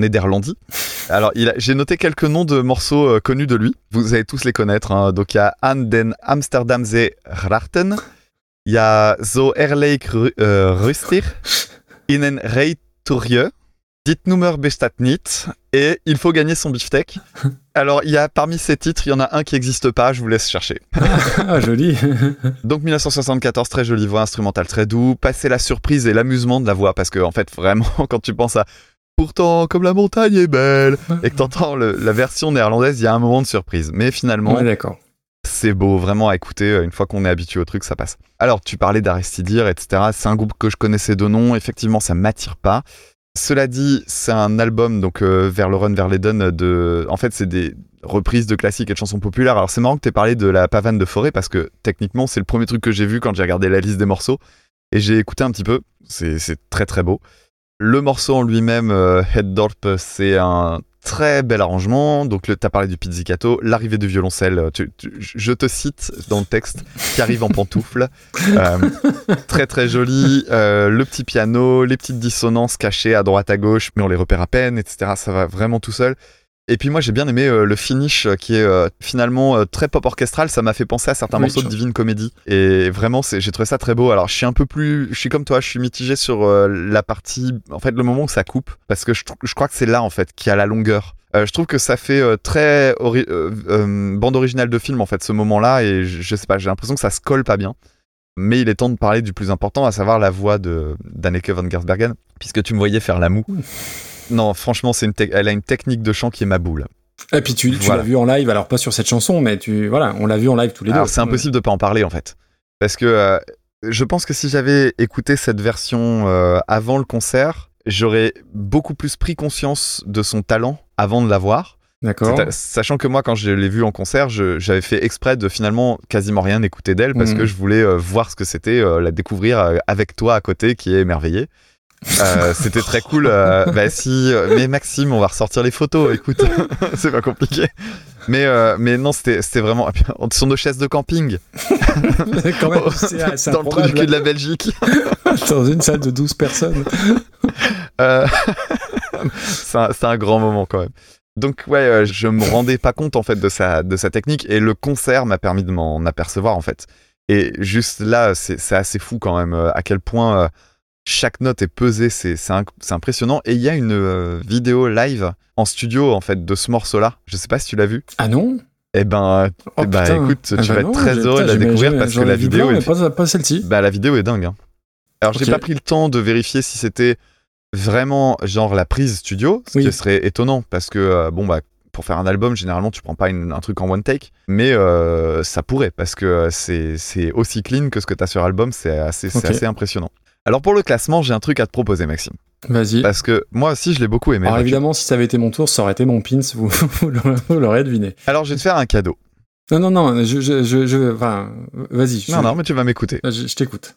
La proposition que j'ai à faire, ah tiens c'est rigolo, je me rends compte euh, en regardant le tableau que euh, Ego en fait était derrière déjà la proposition de euh, In Power We Entrust The Love Advocated Oui, complètement. de The Gathering qu'on a toujours trouvé comme étant un petit peu sur sur C'est sur vrai. côté. Je suis d'accord. Et ben moi je te propose un truc, nouvelle règle. on place cette chanson là à la place de The Gathering et du coup on replace In Power We Entrust à un endroit qui semble plus cohérent. Ouh là là là là là là, qu'est-ce que tu me sors là? Je te propose de la mettre 24e Head Dorp et euh, du coup de euh, replacer euh. In Power. ah ouais, parce que toi tu l'aurais mis en 15e. Mais t'es ma boule. Je suis excessivement déçu. Oh, l'ascenseur émotionnel. Ouais. Alors, euh, donc là, tu es en train de me dire que tu préfères John Martin à Ed Non mais attends, ton escroquerie de John Martin, je préfère même pas en reparler. Ah, non, non, non, jamais je préférerais quoi que ce soit par rapport à John Martin. C'est toi qui es ma boule. Alors, je sais pas ce non, qui, non, ce qui te prend avec cette chanson. Ou- Oublie ta. ta Alors attends, attends, euh, attends, attends. Est-ce que je peux, s'il te plaît, dire la vérité au, au- au peuple français Ben, moi, je ne fais que ça, Tu ne fais que ça dire la vérité. Alors, Maxime, je vais citer tes propres mots, d'accord Maxime m'a envoyé un, un petit message il y, a, il y a- il y a deux jours, un message vocal, et le- la suite du message c'était J'ai voulu faire sur Glorybox, mais même a écarquillé les yeux quand il a entendu la voix. Le bip étant ton propre fils, Voilà. que je remercie infiniment. Il connaît rien. Donc, je ne sais pas ce qui se passe avec ton John Martin, mais euh, c'est pas possible. Sauf que, euh, alors moi, je- euh, cette nouvelle règle, elle va s'appliquer quand, pourquoi, que sur comment celui-là, on va pas Non, déconner bah non. non plus. Alors écoute, moi je suis pas d'accord de, de changer les règles. Oh la vache, avec le regard sérieux. D'habitude, on est juste au téléphone et là, je te vois. Non, non, mais non, non, parce que non, je suis pas d'accord avec cette règle. Damien, je vais te poser une question les yeux dans les yeux. Ouais, vas-y, je te regarde. S- selon toi, selon ce qu'on a évoqué, selon ce que la, la chanson te, te procure comme, euh, comme Mhm. émotion, comme sensation, selon ce qu'on a déjà classé dans ce classement, où serait la place euh, légitime de Ed Dorp, selon Alors, toi? si on la compare à Jean Ferrat et non pas à Wim euh, Zondveld, elle mériterait effectivement la place de 24e. C'est-à-dire que je la mettrais au-dessus de euh, Seu Jorge qu'on a placé tout à l'heure. Parce qu'elle n'a pas le défaut euh, de la chanson de tout à l'heure. On l'a mis 33e, hein, euh, c'est où George Oui, oui, oui. oui, euh, du coup, mais je regarde le reste autour, y a- ça me ça me choque pas. Moi, enfin, j'ai pas. euh, on, on fonctionne assez différemment sur le classement. Pour moi, le classement est assez accessoire. Bah, pas quand on est dans ces eaux-là. Bah, ouais, si, mais je vais. si, mais ça a un peu cassé le format, mais euh, si. Moi, je la mettrais. euh, je peux la faire entrer dans le top 30, il y a pas de problème. Alors, je vais pas la faire entrer dans le top 20, je pense pas. Il y a, il y a des morceaux trop bien. Il y a, y a Glory Box par John Martin. c'est pas possible. Non, puis y a- il y a- non, mais parce qu'il faut reconnaître que le fait. Enfin, le fait est qu'il y a quand même dans le, dans le top 20 des morceaux qui ont été classés très tôt et ça se sent. Je pense par exemple, euh, alors je dirais pas Friendship First, euh, même si à mon avis elle a fait son temps. Je pense plutôt au Déserteur par l'erreur Co que j'ai réécouté Oui. récemment. Il y a quelques trucs qui méritent en fait d'être touchés Mm. et ça me gênerait pas en fait que ça arrive. Donc moi je te proposais ça en pensant faire un cadeau. Maintenant si tu trouves que c'est une idée de merde, moi je te dis 52e parce que je pars du principe que c'est une reprise d'une version euh, déjà faite et que ça apporte certes un très joli instrumental et une très belle technique de chant, mais euh, c'est proche de la version de la version d'origine. Oh la vache, 52e. Alors du coup, je suis d'accord. non, non, non, je, je suis pas pour cette règle-là qui est, euh, qui est, qui est- qui est- enfin, pas qui est pas claire, mais euh, je, je suis pas pour les passes droits d'une manière, d'une manière générale. Euh, je suis pour l'équité. Par contre, 52e, non, non, c'est c'est pas possible, dame. Euh, après que tu veuilles pas la mettre dans le top 10, euh, oui, évidemment, et là, là-dessus. Mais toi t'allais la mettre où? Parlons, parlons peu, parlons bien. Euh, honnêtement, euh, pour moi, c'était euh, ouais, c'était top 20. Voilà. Je, je survends pas le truc, c'était top 20 pour toutes les raisons que j'ai que j'ai évoquées. Mais je peux comprendre que top 20, ça ne te convienne pas. Après, tu vois, moi, je l'aurais mis. euh, je, je trouve que c'est mieux que Hey Joe euh, par Willy DeVille. 22e. Je trouve que c'est un peu mieux que Toxic par Yael Naïm. Après, voilà, on arrive après Rodrigo Amarante, ça avait été un, gros gros coup de cœur, donc c'est peut-être là la, barrière. Euh, si je faisais ce podcast tout seul, ça serait au-dessus, mais il n'y aurait pas d'intérêt. Euh, ouais, donc du coup 21ème. Moi je la verrais bien là. Après, le souci, effectivement, tu l'as dit, euh, In Power We Trust, The Love Advocated, sans doute elle a été classée trop haute dès le quatrième épisode, mais on, on se chauffait à l'époque. Tu tu t'es chauffé tout seul euh, sur celle-là. Oui, oui, oui, oui, complètement. Comme toi, tu t'es chauffé sur euh, tellement d'autres choses. Euh, non, mais du coup, je, te, je reviens, je te propose 24e. On fait pas mon petit jeu, c'est dommage. hein. Je, pense que, je pense que le peuple aurait aimé cette, cette idée. Mais euh, voilà, moi je te propose là. Alors non, tu sais pourquoi? Parce que là, c'est moi qui m'occupe de, de mettre en place la playlist YouTube de, de, de tous les morceaux et, et c'est un bordel sans nom si tu défais le l'ordre. Juste. Euh, non non mais euh, euh, non non blague à part non non je veux je veux pas de traitement Tout ça de, parce que t'es nul en informatique. Non non pas du tout pas du tout. Bah si t'as un moyen pour bref c'est pas c'est pas le sujet. Essaye pas de non non bah écoute mets la mets la 24e alors. Ah, je suis très déçu. Donc du coup 24e entre Clara Luciani qui reprenait Metronomy et The Gathering qui reprenait Dead Can Dance. Je suis très déçu parce que euh, c'était un moment de rigolade. Nouvelle règle, oui, mais nouvelle règle juste pour un morceau, euh, là comme ça, non, non. Vraiment, il est, il est important pour toi le classement? C'est pas le classement qui est important, c'est les règles. tu sens le père de famille là? Oh là là là là là. Non, non, écoute, si tu veux euh, baisser ou monter une, euh, un morceau, gagne un pins auditeur, et puis voilà, comme moi la dernière fois. Ouais, bah du coup, je suis content que tu sois déçu, tu vois. Salaud, mais ouais, t'aimes te réjouir du malheur des gens. c'est- Ouais, voilà, c'est ça, c'est pour ça que c'est ce comme boulot. ça. Euh, bon. Alors, après ce gros ascenseur émotionnel pour moi, qui arrivait avec une si bonne idée et qui a été tellement brisé dans mon élan, avec beaucoup de déception, euh, je vais aborder maintenant en premier la chanson Louis Louis euh, de euh, Richard Berry en 1957. Je le dis à, je le dis à dessein sans accent, euh, reprise en 1993 par Iggy Pop.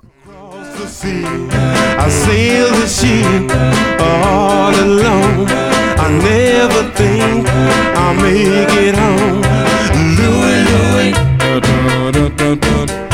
well, me gotta go.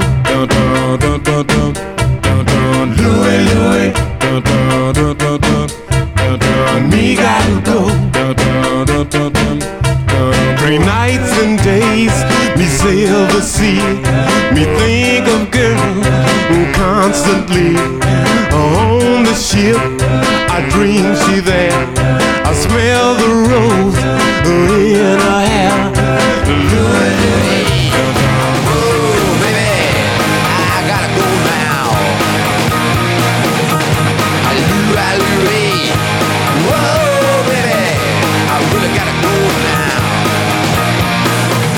A fine little girl, she's waiting for me. I'm as bent Dostoevsky. I think about the meaning of my life again, and I have to sing Louis, Louis again. Louis, Louis.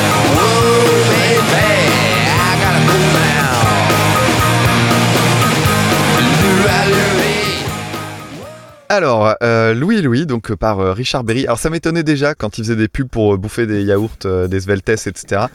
ça m'étonne encore plus qu'il ait chanté du blues dans les années 50, mais bon, C'est bizarre. ça arrive.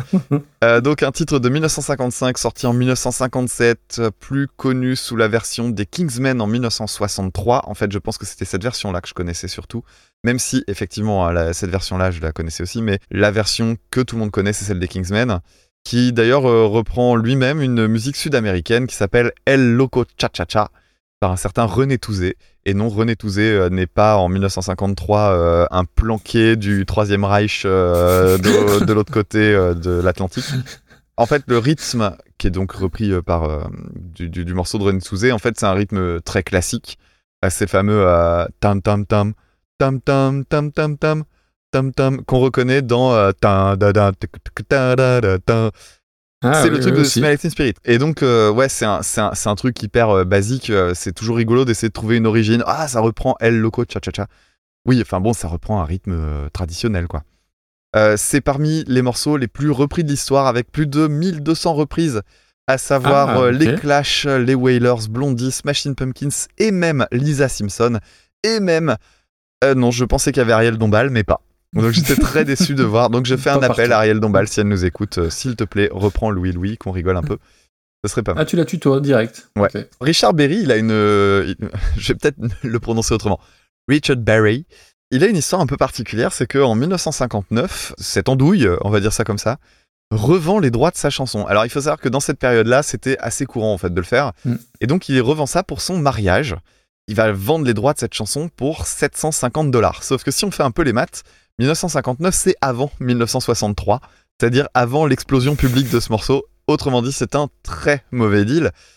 Le morceau va exploser, évidemment, ça a rapporté des millions aux personnes qui détiennent les droits. Et en 1980, euh, il y a un obscur avocat qui essaie de remettre la main sur les ayants droit, machin, tout ça. Alors, normalement, c'est pas Richard Berry qui est censé les avoir, mais il va auprès de Richard Berry. Et là, il se rend compte qu'en fait, euh, ben, ce monsieur, au milieu des années 80, il vit euh, des aides sociales. Il vit chez sa mère, donc il est visiblement dans un, dans un dénuement assez, euh, ben voilà, assez impressionnant. Et, euh, et, ça- et le, le gars, en fait, il se dit, euh, faut faire quelque chose, c'est pas juste. Et cet avocat, en fait, va l'aider à euh, renégocier euh, les, les droits, etc. Et il va y avoir un, bah, j'imagine, un procès ou un arrangement à l'amiable. Toujours est-il qu'il va réussir à récupérer 2 millions de dollars. Mm. Alors sur les 10 millions estimés, mais quand même, que ce mec qui était, au, qui était maintenant euh, bah, voilà, un type qui vivait d'aide sociale, se retrouve millionnaire de jour au lendemain grâce à une chanson qu'il avait chantée euh, bah, finalement euh, pas loin de, de- de 25 ans en arrière. C'est une jolie histoire quand même, faut le reconnaître. C'est Oui, ça se termine bien. Ouais, c'est un, c'est un petit truc assez chou. Alors euh, bon, bah, voilà, c'est un, c'est un grand classique que je n'aime pas. Euh, ouais, je- j'aime pas cette chanson. Ah Pourquoi Je sais pas. Je- je- Il y, a, il y a trop de trucs que j'aime pas. J'ai vraiment pas pris plaisir à l'écouter. Alors il y a des petits détails sympas dedans, euh, notamment les petits tritons à la guitare. En fait, ça m'a rappelé un truc, c'est que ça me, ça ressemble très fort au générique de South Park. Et euh, le générique de South Park, c'est euh, joué par Primus. Voilà, donc euh, si Mm. Primus, si vous préférez. Voilà, donc moi je suis pas très attaché à cette chanson-là. On va parler maintenant de la personne qui reprend la chanson, à savoir euh, James Newell Osterberg Jr., plus connu sous le nom de Iggy. Il s'appelle Iggy, hein, je suis fou de lui. Alors c'est pas, c'est un garçon pas comme les autres, mais euh, moi je l'aime, c'est pas de ma faute, comme dirait l'autre. Alors euh, Iggy Pop, c'est un monstre sacré du punk, euh, toujours plus ou moins connu euh, avec ses Les classiques, euh, notamment les Passengers, mais également Wanna Be Your Dog avec les Stooges. Voilà, mais j'ai jamais vraiment creusé, à part un album qui s'appelle Beat Them Up en 2001 que mon père avait acheté. et qui m'avait marqué avec sa couverture affreuse en dessin euh, Ah oui, jaune. oui, je vois ce que c'est. Voilà, moi je suis euh, toujours intrigué en fait par le personnage de d'Iggy Pop. Euh, c'est un, mec hyper important en fait dans euh, l'industrie musicale du rock. Bon, il est connu en fait pour ses débuts de carrière en fait, hein, pour euh, toute la partie dans les années euh, 70 si je dis pas de bêtises, donc des performances scéniques complètement délurées. Il arrivait, il était dire qu'il est sous drogue, je pense qu'il était lui-même la drogue en Mm. fait, euh, tellement ça. il devait en prendre. Il y avait un peu de, de sang dans son alcool et dans sa drogue. c'est ça. Euh, bon voilà, donc beaucoup de drogue, euh, les mutilations sur scène, les provocations diverses et variées. Et vas-y que pendant tel concert, il a demandé aux gens de le tuer sur scène. Et vas-y qui s'est mutilé avec un truc qu'il avait dit qu'il allait suicider sur scène. Enfin bref. C'est vraiment les outrances absolues. euh, bah oui. Alors ce a de rigolo, c'est que pour quelqu'un qui a grandi dans les années 80 et 90, Iggy Pop, c'est juste un mec qui euh, lève les bras en étant tout maigre et qui remue euh, comme ça. Et, euh, et on Et oublie ouais, a la hanche de côté, ouais. oui, c'est ça, et, et que finalement on voit pas ce côté violent en fait, mais effectivement c'était euh, c'était violent et agressif. Je pense que euh, dans ces jeunes années c'était euh, c'était spécial quoi. La chanson en fait il la joue depuis super longtemps, il la joue depuis 72 Avec sur les scène. Stooges, Il il y la a- reprenait, ouais. Ouais, il y a une version euh, notamment euh, qui date de 74 qui est accessible sur Spotify. Et donc ils ont fini par faire une version euh, album, j'imagine, pour un peu entériner le truc en 93. Alors les paroles sont complètement changées. Je sais pas si à l'époque j'ai pas fait attention, j'ai pas essayé de comparer si euh, elles étaient déjà euh, celles-ci. Elles sont complètement changées. Ça m'a pas attiré véritablement d'aller voir ce que ça racontait. C'est- un peu politique et tout, mais le peu que j'ai vu, je trouvais que ça enfonçait les portes ouvertes. J'ai pas trouvé ça magique. Le son est hyper crade sur la version de 93. Alors notamment, il y a un truc que je trouve bizarre, c'est qu'en fait, il y a des endroits où il y a des pertes. J'ai l'impression qu'en fait, il y a des problèmes de compression. Euh, Il y a des endroits, t'as l'impression vraiment que c'est comme un MP3 mal encodé. C'est chelou. La guitare est mal accordée. Après, on peut dire ouais, c'est du punk, etc. Ouais, pourquoi pas, si vous voulez. Le solo est anarchique et complètement inintéressant. C'est de la pinta chiante. Euh, c'est dissonant, c'est trop long. euh, Enfin bref, c'est pas hyper intéressant, c'est pas hyper pertinent non plus. C'est juste pour garder une trace studio d'un truc qui fait depuis 25 ans à ce moment-là. Ouais, moi j'ai l'impression que c'est presque une reprise contractuelle. euh, vraiment, ça m'a pas emballé du tout, du tout, du tout. Ok. Bon, euh, alors on remercie Preacherman de nous avoir envoyé tout ça. Et donc oui, je tenais à ce qu'on ait un, morceau de Richard Berry dans notre petit document, notre liste. J'avais mis un petit commentaire en disant euh, usine à jeu de mots. Et bah voilà, t'as as dit le principal. C'était le plus important. Euh, mais quand même, quel, quel parcours de, de Louis Louis à Quasimodo del Paris. C'est quand même, c'est quand même fantastique.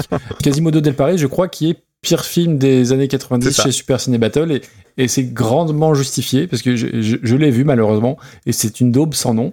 Donc le vrai Richard Berry, c'est une figure pour certains artistes américains, ce que j'ai découvert pour l'épisode et notamment il y a les Black Keys, donc un groupe que j'ai beaucoup aimé et beaucoup écouté à une époque, qui ont repris euh, un autre de, de ces morceaux qui s'appelle Have Love Will Travel, qui est un, un- un très bon morceau et je savais pas que c'était de, de Richard Berry. Moi, j'adore l'original. Alors, je suis pas persuadé d'avoir déjà entendu cette version-là. Euh, Je pense que c'est la version des Kingsmen aussi, comme toi, que, je connaissais. Euh, mais les chœurs d'Ouap, il a une super jolie voix, petite voix de, velours qui est super, pleine de charme. Euh, pour moi, c'est vraiment un titre que j'adore. C'est un top classique en, en 2 minutes 30, emballé c'est pesé, ça fonctionne vraiment, vraiment du tonnerre. Et tu as parlé des nombreuses reprises. Oui, il y a eu les Kings qui l'ont reprise, il y a Motorhead, Black Flag, Barry White, donc vraiment des artistes de, de, de tous horizons, on va dire ça comme ça. Donc Iggy Pop, tu as donné son vrai nom, hein, donc James Newell Osterberg Jr., donc un, un blaze à être meneur de jeu à l'IFK Göteborg, parce que son père est suédois d'origine, voilà. Et euh, euh, moi, la première fois que j'ai entendu du Iggy Pop, c'était la BO d'Arizona Dream, donc In the Death, Ah. car, et j'adore cette chanson. On avait le CD de titres à la maison. Ouais, très bien. Et quand tu commences à 15-16 ans à t'intéresser au rock et au métal, tu passes forcément par les, par les Stooges, parce que voilà, ils ont euh, plus ou moins posé les bases du, punk, du proto-punk, et j'aime pas trop, moi, les, les, Stooges. Je comprends l'importance de ce groupe-là, je comprends l'importance d'Iggy Pop dans le, le paysage euh, punk rock, mais je- je n'aime pas trop. Alors après, je trouve que ses collaborations avec Bowie sont peut-être ce que je préfère. Lust for Life, Passenger, bah, c'est ses plus gros tubes. Hein. China Girl et compagnie, c'est Bowie qui est, qui est aussi derrière. Et s'il y a un album que je recommanderais, c'est celui qu'il a, qu'il a fait avec Josh Homme des Queens of the Stone Age. Il y a le batteur de, des Arctic Monkeys aussi. L'album s'appelle Post Pop Depression. C'est un album qui a 6-7 ans, je crois, et qui est plutôt, euh, plutôt très cool. Après, je suis pas fan du bonhomme de Iggy Pop d'une manière générale. Il a aussi quand même fait des pubs pour Le Bon Coin. Donc ça, est-ce qu'on peut lui, lui, lui pardonner? Ah oui, c'est Il vrai. a joué dans le, aussi, dans un- il fait un petit caméo dans, dans le pub. Le, le film est rigolo, mais euh, film Les Gamins avec euh, Alain Chabat et Max Boublil. Il fait euh, un petit caméo à la fin. Bon, et puis ah, je vais passer pour un vieux con, c'est pas grave, mais à un moment donné, à un certain âge, la posture torse-poil tout le temps, bon, t'es peut-être plus forcément complètement obligé. Et euh, la petite anecdote, il se met souvent dans cette position, alors forcément vous me voyez pas, hein, c'est du podcast, mais le, bassin penché, en fait, il a une jambe plus courte que l'autre, donc c'est ce qui explique un peu cette posture-là qui a fait sa renommée. Mais ouais, je trouve que c'est plus, ouais, c'est plus, c'est plus tellement obligé. La reprise, alors, euh, bah en fait, il reprend pas, c'est pas Louis Louis, c'est Loua Louis, parce qu'il dit Loua Louis, je, Ouais, je, je- je sais pas pourquoi. Donc il change toutes les, les paroles, il, il, il parle de Bush, de Gorbatchev et de Dostoïevski, et on reste à chaque fois sur les, les vibes insupportables de, de Julien Doré ou les, les, les, les vibes des, des chanteuses R&B, mais il en fait des caisses aussi, hein, euh, Iggy Pop, et c'est insupportable. Euh, moi, j'aime bien le passage avec le solo de guitare, j'aime bien le son cracra d'une manière générale, mais par contre, il, voilà, le- le- sa façon de chanter, d'interpréter, je, je trouve que, comme tu as dit, euh, c'est pas très intéressant, ça n'apporte pas grand-chose. Ouais, et on va s'arrêter là. Ok, alors qu'est-ce qu'on fait de, du classement? Écoute, euh, on va faire simple, parce que c'est pas ridicule non plus, mais... euh, Mais je trouve ça particulièrement inutile. Hein. C'est inutile. Et on en a dans- déjà vu des chansons qui étaient comme ça, un peu. euh, Putain, bah, des trucs inutiles, on en a eu un bon stock. Hein. Et souvent dans le rock. Hein. C'est vrai. Moi, je me souviens de Bohemian Rhapsody. qui- Non, c'était c'était Bohemian Rhapsody qui était repris par les. Ah, c'est la BO de je sais plus quel Ah, film. comment Là. ça- Fall Out Boy, c'était eux? Non, je sais plus. Je sais plus le groupe. C'était Panic at the Disco, c'était pas du tout Fall Out Boy, et qui est 198ème. Ouais, j'étais un petit peu en dessous. J'étais un petit peu en dessous. Ça me choque pas de mettre ça par là. J'étais du côté d'Hexagone euh, par euh, Circus, tu vois. où? T'es où là? Ah oui, 205. Ah bah encore euh, In the Army Now et tout ça dont je parlais tout à l'heure avec Status Quo. D'ailleurs, mais pourquoi Ben il est là? Qu'est-ce qu'on a Ben fait non, tout à l'heure? parce qu'il y en a deux de, de In the Army Now. Ah, Eh oui. Donc j'ai mal classé tout à l'heure. Il y a Sabaton et Status Quo qui reprenaient Boland Boland. Ok. Donc ce qui fait qu'on aurait pu classer Ed Dorp et la version d'Arstidir et Anneke. Je dis ça, je dis rien. Euh, non, mais moi dans ces eaux-là, ça me va. hein. Euh, c'est pas aussi. Non, je préfère, je préfère Status Quo. Je préfère Gojira. Enfin, je préfère même euh, Ultra Vomit, hein, c'est dire. Ah oui. Euh, ouais, ouais, ouais. Ouais, non, après, oui, c'est pas déconnant d'y mettre par là, hein, franchement. Bon, écoute, euh, je te propose de le mettre juste en dessous de Frank Sinatra. Euh, donc 212ème, allez, vendu. Loua Louis.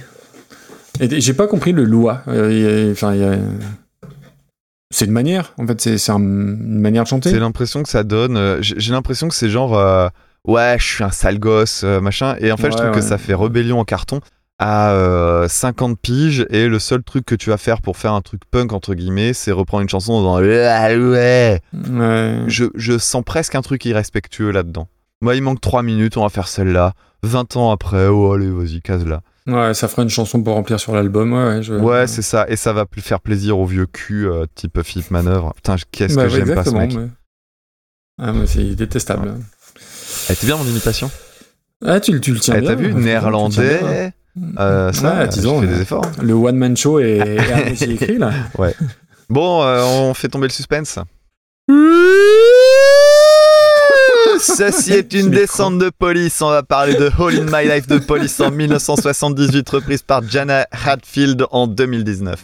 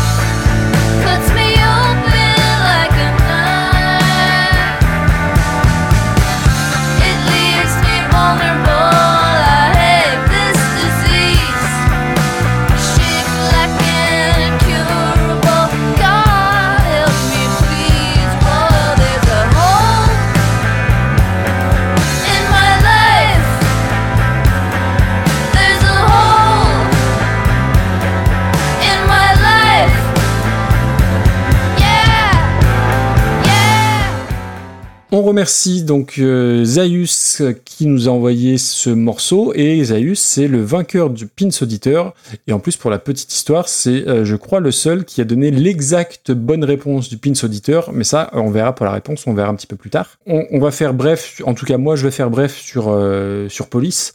On a déjà parlé avec euh, Roxane qui était repris pour Moulin Rouge. Police, moi, c'est un ouais, groupe que j'aime beaucoup. Ce qui est drôle, c'est que Sting n'est pas le membre fondateur. hein, c'est Stuart Copeland et Henri Padovani, hein, un, un Français, qui ont monté le, le groupe.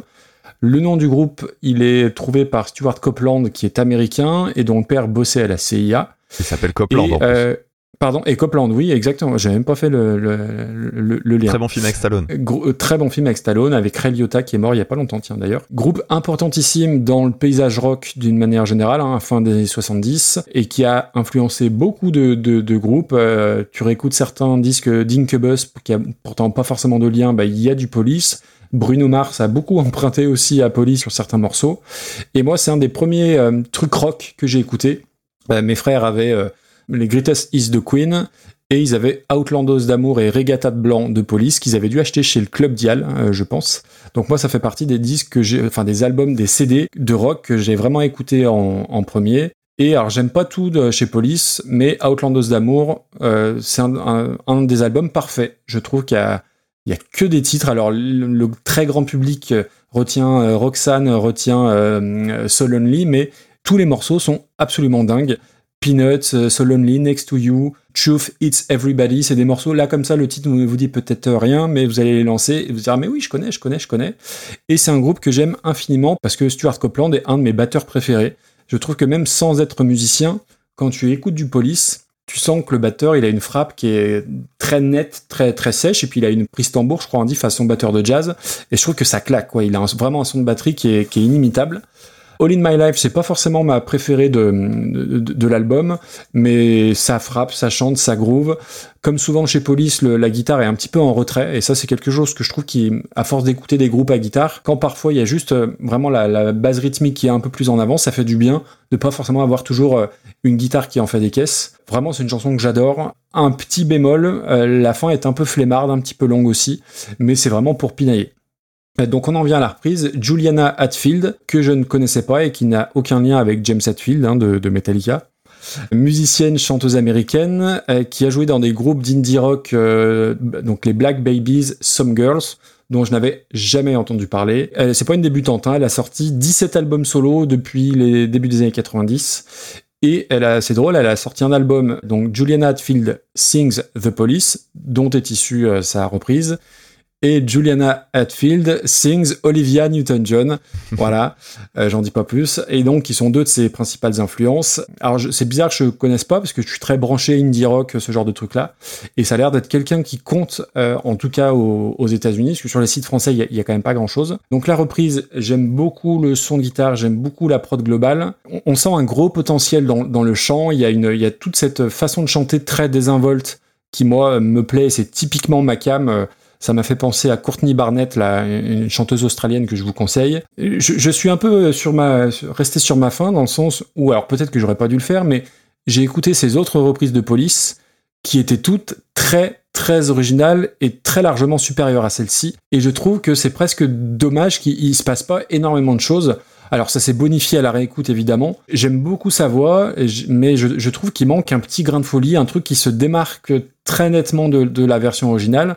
Parce que si vous écoutez ces autres reprises, il y a, y y a- je veux dire, c'est des grands écarts faciaux, alors que là, bon, euh, je trouve que ça reste un petit peu plan-plan, mais ça fait partie des artistes que je vais aller creuser parce que j'ai le, le grain de voix, c'est juste tout à fait euh, ce qui me plaît, le côté voilà euh, euh, voix euh, voix fém- En fait, je pense que j'aime, c'est pas tant la musique que j'aime, je pense que j'aime juste entendre des nanas chanter, parce que je m'aperçois que j'écoute énormément de de, de, de, de, de- de chanteuses. Et là, oui, il n'y a pas une énorme prise de risque, alors que il y avait sans doute mieux à faire, ce qu'elle prouve sur d'autres chansons de, de police. Ok. Alors moi la chanson All in My Life de Police je la connaissais pas parce qu'en gros je connaissais Ah ouais euh, le best of sur lequel elle n'apparaît pas. Donc euh, moi les morceaux que je connaissais et que j'aime bien c'est Roxanne, c'est Can't Stand Losing You qui est presque un morceau parfait s'il n'y avait pas le break euh, reggae, on en a déjà parlé. Euh, Message in a Bottle, euh, peut-être qu'un jour on parlera enfin de la reprise de Machine Head sur laquelle on risque de se déchirer.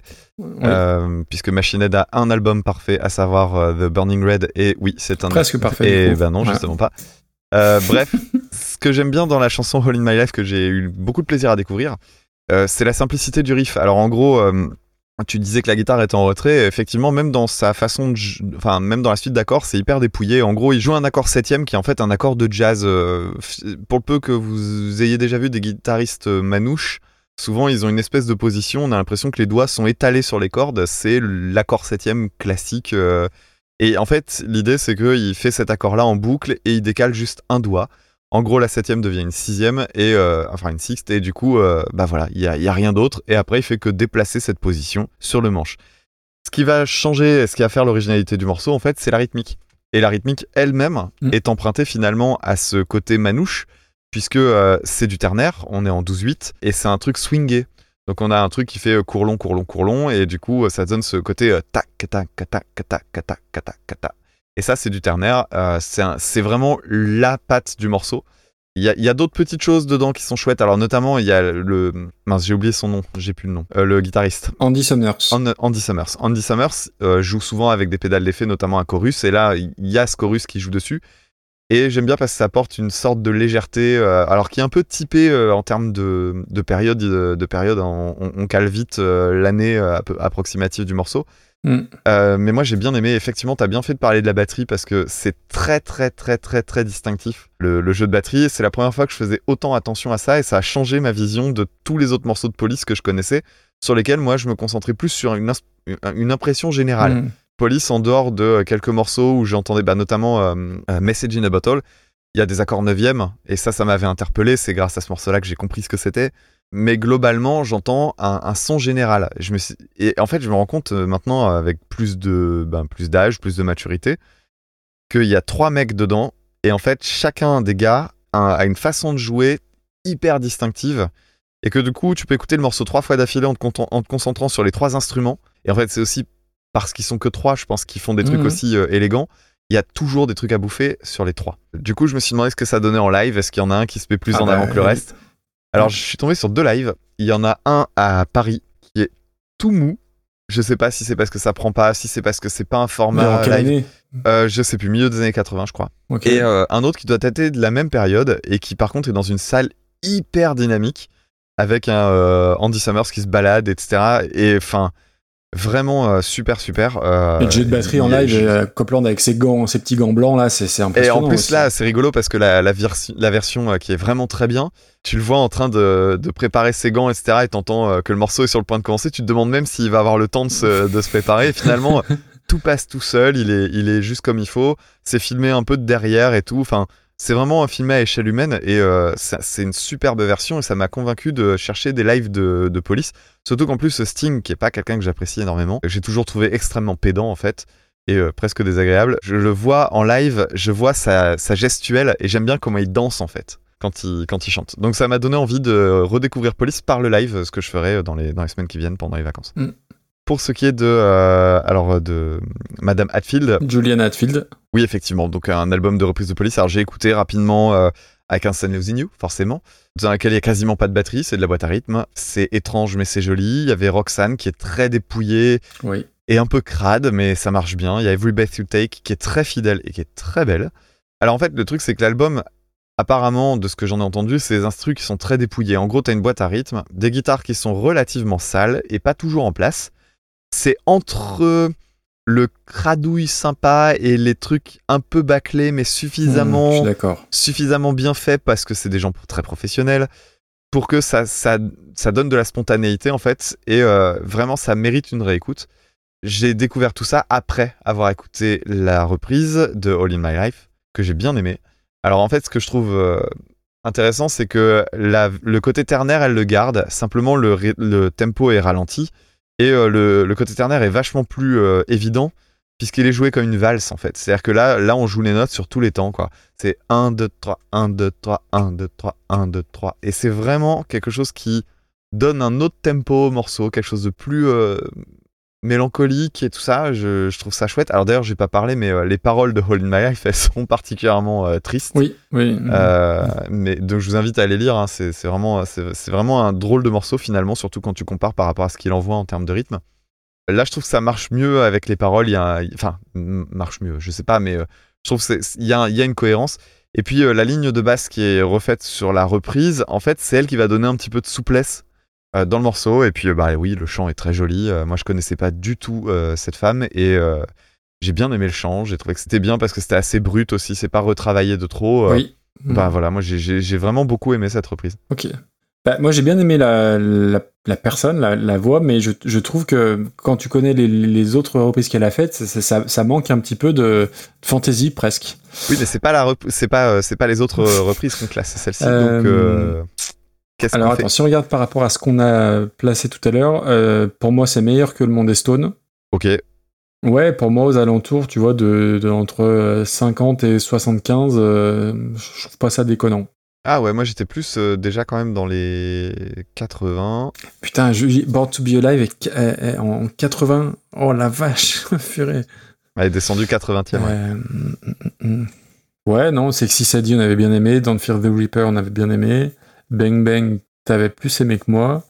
Par rapport à Cosmic Dancer, si tu en as souvenir. Cosmic Dancer, les arrangements, l'instrumentation étaient magnifiques.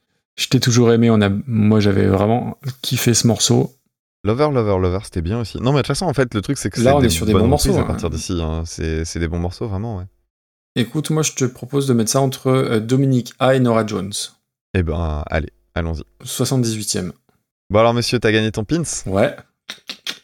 Il va y avoir du reclassement. Eh ben, évidemment. Enfin, je réfléchisse là. Là là. Bah oui, surtout qu'on peut plus toucher à John Martin. Ah bah oui, oui. hein. Alors, si, pour le refaire descendre. Bah oui, ça, ça sera quand tu gagneras un pins, mais est-ce que tu en gagneras un jour? Suis- non, je suis très nul euh, dans, dans les main games. Et donc pour terminer, on va parler d'une chanson qui s'appelle à la base You're the One That I Want, issue du film Grease, et reprise et adaptée par Sim et Patrick Topalov sous une version qui s'appelle Où est ma chemise grise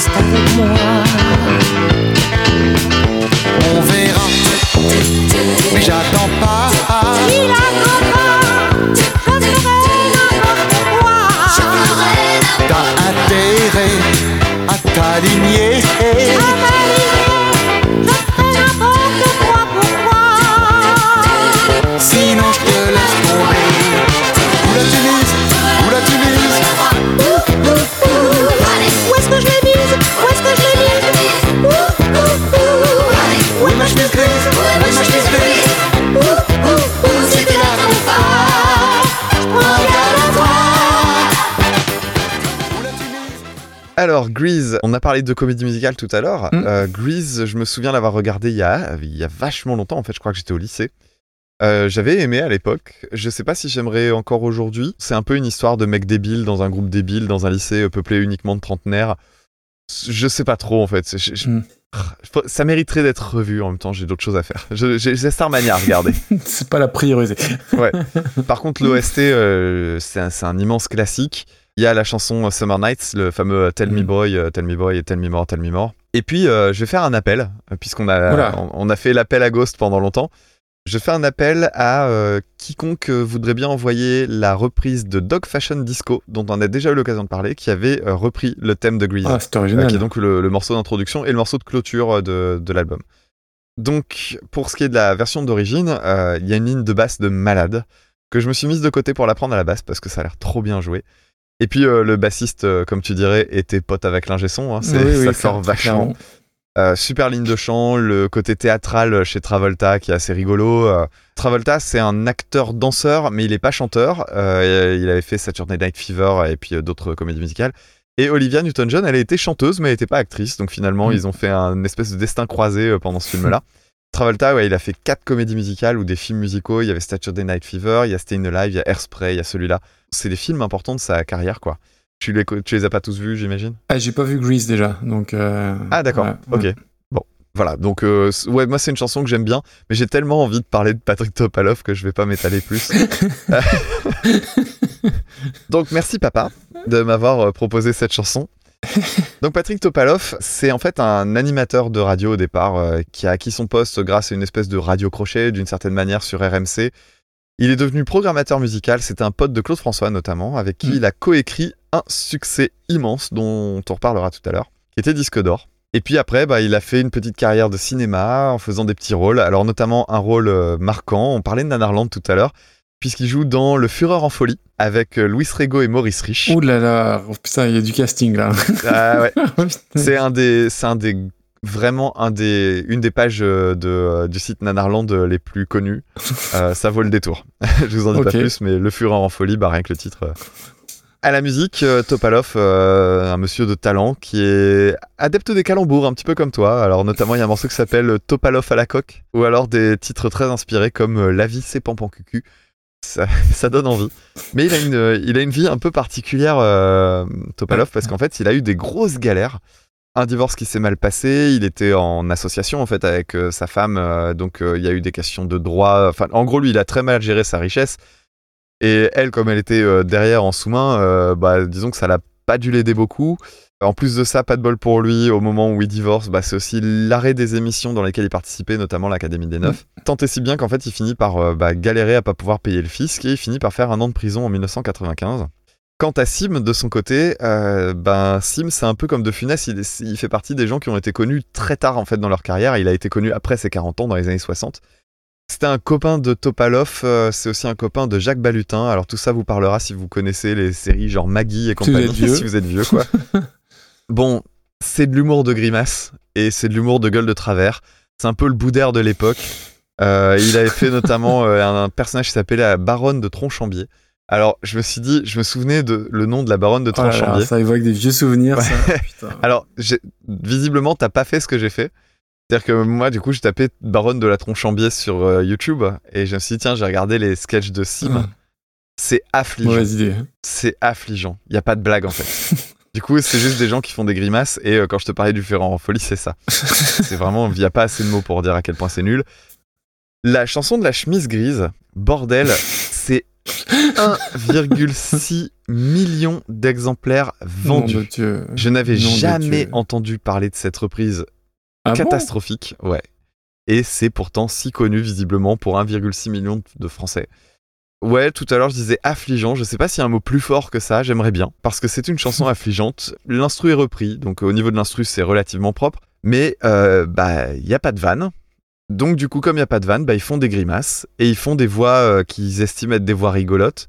Donc c'est vrai que je vais faire ma chanson comme ça et, et en fait, euh, bah voilà, en gros, il y a Sim qui est quelqu'un bah, qui était un petit vieux euh, avec une tête rigolote, on dirait le, le, le gars dans, dans tu sais, le petit vieux après lequel euh, court Bénil euh, en accéléré, quoi. Oui, oui.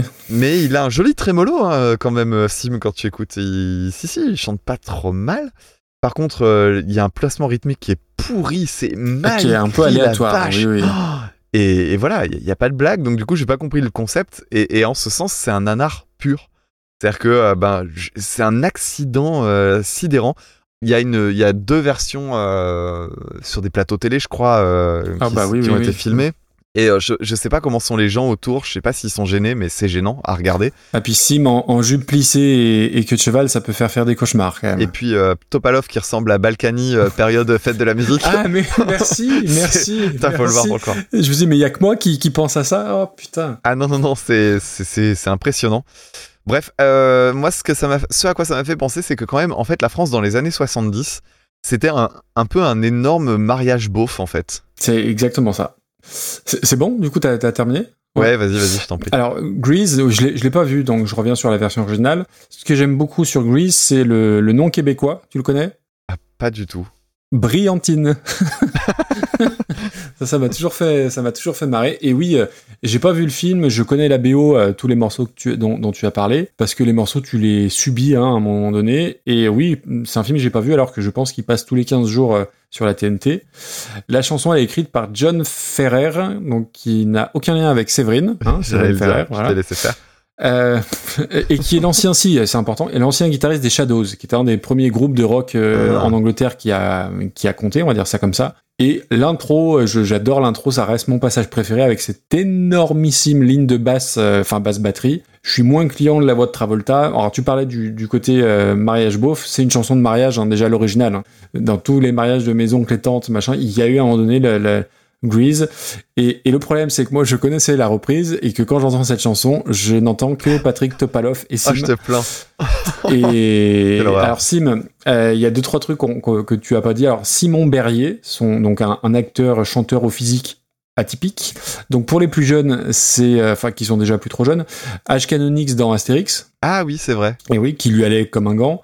Pour Mhm, les plus vieux, c'est le gars des grosses têtes. Pour les encore plus vieux, c'est celui qui était dans l'Académie des Neufs avec Topalov. Et dans le truc que j'ai halluciné, Sim a joué dans un film de Fellini. La Voce della Luna, que j'ai pas vu non plus, hein, en 1960. Euh, et dans ces années-là, bah voilà, Sim, il était dans le musical, c'est quelqu'un qui comptait, qui était à la mode, et il avait la carte Sim. Ouais. Allez hop, ça, c'est- ça, c'est fait. Ah, et autre, autre truc, rig- enfin rigolo, alors, pour le coup non, mais si, mais il a écrit des scénarios pour Louis la Brocante. Voilà. Donc ça, vous Avec Victor le, le redire. Et, et je crois même qu'il a joué dans, dans certains épisodes. Je n'ai jamais vu d'épisode de Louis la Brocante. Euh, beaucoup de films, beaucoup de théâtre. Voilà, euh, Jacques Balutin, euh, Maria Pacôme. Enfin voilà, c'est cette troupe-là avec des chansons parodiques. Topalov, c'est le beau-frère d'Alain Finkielkraut. Ah oui, j'avais vu ça. Voilà. Ça va être Euh, sympa les repas le dimanche. Ouais, tu m'étonnes. Euh, donc star de la radio, euh, t'en as parlé. C'est un humour d'un autre temps, mais alors effectivement il y a pas de vanne et et effectivement il ressemble à Patrick Balkany. C'est un truc qui moi qui m'a marqué vraiment, mais je me dis mais pourquoi je pense à Patrick Balkany quand je le vois, mais je pense qu'il y a une vraie ressemblance et je suis pas le seul, Ouais, physique, donc ouais. ça me ça me rassure.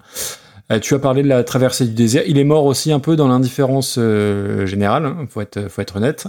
Bon, la chanson, on est chez Mariti et Gilbert Carpentier, chez Bidet Musique, chez Giga Musique, chez Nanarland, tout ça. C'est vraiment l'humour TF1 des années 70, pas bien méchant, un peu potache, et il n'y a pas trop de trucs sous la ceinture, pour le coup, alors que TF1 dans ces... Alors c'est plus les années 80, le truc sous la ceinture, euh, Coco Boy et toutes ces conneries. Si, mais meilleur chanteur que Topalov, quand même. Le, le trémolo. Il y, a- y les trémolos, mais euh, euh, oui, c'est- nul, c'est affligeant, mais je, je pense qu'il y a pire. eh je pense que tu es tombé dessus. Je pense que tu l'as tu l'as regardé. Ouais, j'avais pensé à un bon potentiel pour un, pour un worst 10 ou voire un worst 5 et j'ai été un peu déçu. Mais heureusement, effectivement, euh, Ah. quelques petites recherches Google m'ont amené ailleurs. D'accord, donc on pense à la même chose? Je pense qu'on pense à la même chose et je pense qu'on va en passer un petit passage maintenant. Allez, c'est parti.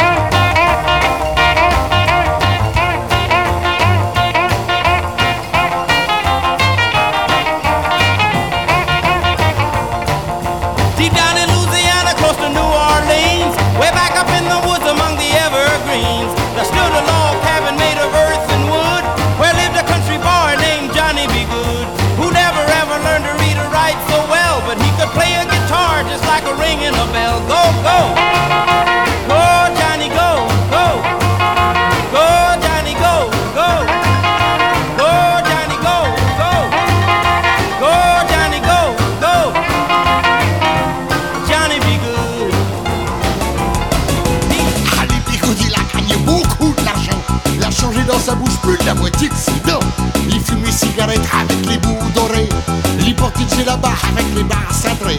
Les blues et rock'n'roll, y'a que Titi le connaît. C'est lui, Ali Presley.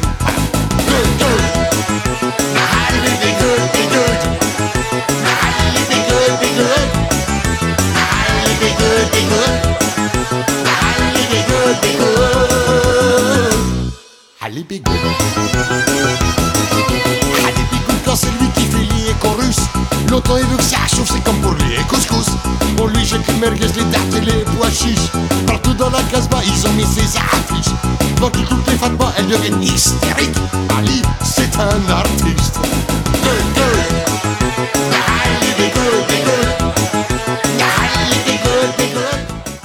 Donc, je parlais de l'humour potache de Où est ma chemise grise.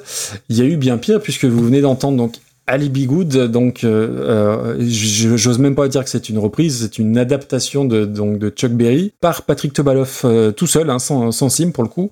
Donc on est en 77 et bon c'est un tube qui ferait passer le Michel Leb des années 80 pour Boutros Boutros Ghali.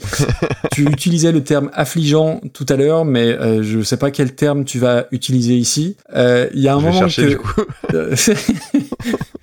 Euh, Il y a un moment que, que- enfin, pas que j'aime bien, mais euh, non, c'est pas, je, re- non, je retire ça. commençait très mal cette il- phrase. il- y a un je suis pas raciste, mais non, mais c'est même pas ça que, que- que je voulais dire. Ok Nadine Morano. Il y a un moment en fait qui, qui résume tout l'humour lourdingue de ces années-là, c'est euh, quand il parle de Los Angeles. Voilà. Ah oui, ah Pour- oui, pour oui, Los bien Angeles. sûr. Et alors, euh, le, le texte euh, affligeant, oui, euh, avec des rimes pas franchement super riches. Ah non. Alors, Ali B. Good, c'est lui qui fait les chorus. L'autant il veut que ça chauffe, c'est comme pour le couscous. Donc, chorus, couscous, c'est pas tout à fait pareil. On lui jette les merguez, les dates et les pois chiches. Partout dans la casbah, il a déjà mis ses affiches. Donc, oui, il y a Ish, quoi. Devant lui, toutes les Fatma, elles deviennent hystériques. Ali, c'est un artiste. Donc, hystérique, artiste, ça rime pas du tout, mais On euh, ça, fout, ça ça passe. passe. Enfin, bah, en l'occurrence, ça passe pas. Il faut quand même aller voir le clip sur YouTube. Tu vas parler du clip? Enfin, du clip de la. Enfin, non, Oui, pas- les prestations télé, quoi. prestation en télé sur la chaîne euh, YouTube d'un certain euh, Ringard Willy Cat. J'avais Euh, pas vu. sa- Sachant que Ringo Willy Cat, c'était le vrai, enfin le vrai nom, le premier pseudo de Ringo, hein, dont on a déjà longuement parlé. Mais Là, du coup, le- avec un nom comme ça, c'est forcément pour se moquer. C'est un truc euh, Alors, façon giga musique. C'est pour se moquer. Alors euh, de- de- dedans et donc il est en perfecto, hein, Patrick Topalov, avec un un kéfi, un chèche euh, sur euh, sur la tête. Il joue de la guitare sur une basse, Balek, c'est pas grave, tout le monde s'en branle. Et un jour, il faudra que, alors peut-être que ça existe, faire un podcast sur les commentaires YouTube des vidéos. Oh putain, oui. Euh, ok, oui. Donc toute une époque, très cool, un hommage satirique au grand Chuck Berry avec un accent oriental bien réussi, premier degré. Hein. Mm-mm. Euh, LOL, ça balance, très rock'n'roll, j'adore, c'est top. Je ne vois pas en quoi cette chanson est xénophobe ou raciste. Au contraire, elle est très drôle, on devrait refaire ce genre de parodie. Les comiques non maghrébins ou non africains doivent même s'y mettre. Donc là, on- ça dépasse euh, tout ce qu'on peut imaginer. Je- J'en je cite deux dernières, c'est mes deux, deux préférés. Ha ha ha, quelle bouffée d'air frais. On était bien loin de toutes ces conneries de cirage de pompe, léchage de cul et autres merdes politiquement correctes quand on était gamin et qu'on regardait Patrick Topalov chez Daniel Gilbert. Innocence, pourras-tu revenir un jour? Peut-être mon préféré, c'est grâce à cette chanson que je me suis mis au rock. Donc, alors, autant ma chemise grise, c'était potache, pas drôle. Mais là, on est, euh, on est sur du domaine de l'inimaginable. C'est, c'est hallucinant. Et, je, et je- celle-là, je la connaissais pas. Je connaissais la chemise grise, mais là, c'est, c'est nom de Dieu de bordel de merde. Voilà. C'est pas grand chose d'autre à dire. Ça. Bon alors ouais, effectivement, quand je suis tombé sur Ali B. Good euh, en- pendant les recherches, je t'ai envoyé un message pour demander si tu l'avais, si t'étais tombé dessus. Évidemment, que Évidemment. t'étais tombé dessus. J'ai proposé un, un game changer puisque euh, bah voilà, on, on va pas classer euh, ma Non. chemise grise. C'est pas assez bien en termes de potentiel. On va bien classer Ali B. Good plutôt Ali B. Good puisque c'est comme ça que ça se dit. Alors, euh, première chose que j'ai notée, hashtag on peut plus rien dire, hashtag Coluche serait en prison, hashtag on savait rire à l'époque, hashtag je suis pas raciste mais j'aime le couscous. c'est euh, vraiment, vraiment ça. Euh, t'as fait le tour des commentaires, c'est effectivement un truc incroyable. Et je te rejoins, il y a de quoi faire un podcast, Ah on non, lance l'idée. c'est- c'est terrifiant. Amusez-vous. Alors moi je suis allé chercher d'autres trucs parce que je me suis dit non mais ce- juste ce passage télé c'est pas suffisant, il faut voir d'autres choses. Parce que euh, Balkany a quand même... Euh, Balkany Balkany a toujours, sur hein. Il a fait une fête de la musique euh, en sortant de prison. Euh, après, la, après son passage à la prison, il, il a quand même su se démerder un peu. Il a fait un petit retour en faisant des petits galas dans des, dans des salles des fêtes, hein, faut pas se leurrer. Et euh, il y a une vidéo où on le voit pendant un concert, quoi. Donc un concert en salle des fêtes, mais il y a des musiciens, tu sais, il y a- plein d'intermittents du spectacle, en gros, hein, qui sont là avec des choristes qui remuent les bras en faisant des ouh ouh. Euh, on dirait un peu euh, les trucs, les trucs derrière Nagui, tu vois. Et en fait, euh, bah voilà, le mec qui présente Topalov avant qu'il n'arrive sur scène, il dit le Buster Keaton de la chanson. Oh nom de Dieu. Alors, je pense qu'il dit le Buster Keaton parce que euh, Buster Keaton ne rigole jamais, et ça tombe bien parce que nous non plus. Non plus. Et, et vraiment, ça tombe à côté, mais complètement. Et puis, ouais, t'as- tout dit sur les paroles. En fait, je pense qu'on peut prendre chacune des phrases. Alors, non seulement il y a des rimes foirées, mais chacune des phrases que t'as données, bah, c'est des phrases qui puent le racisme, Ah euh, né- le, colonialisme. euh, oh là là, mais voyons, on peut plus rigoler avec tout ça. Wow, wow, wow, wow, c'est gênant. Alors, il y a un truc qui m'a fait marrer. L'autre fois, on avait parlé, c'était quoi le morceau? Il y avait euh, une touriste qui avait fait ses, ses vidéos de, de vacances. C'est euh, Holiday de, de Paul Naref, et, enfin Obispo, repris par Obispo, ouais.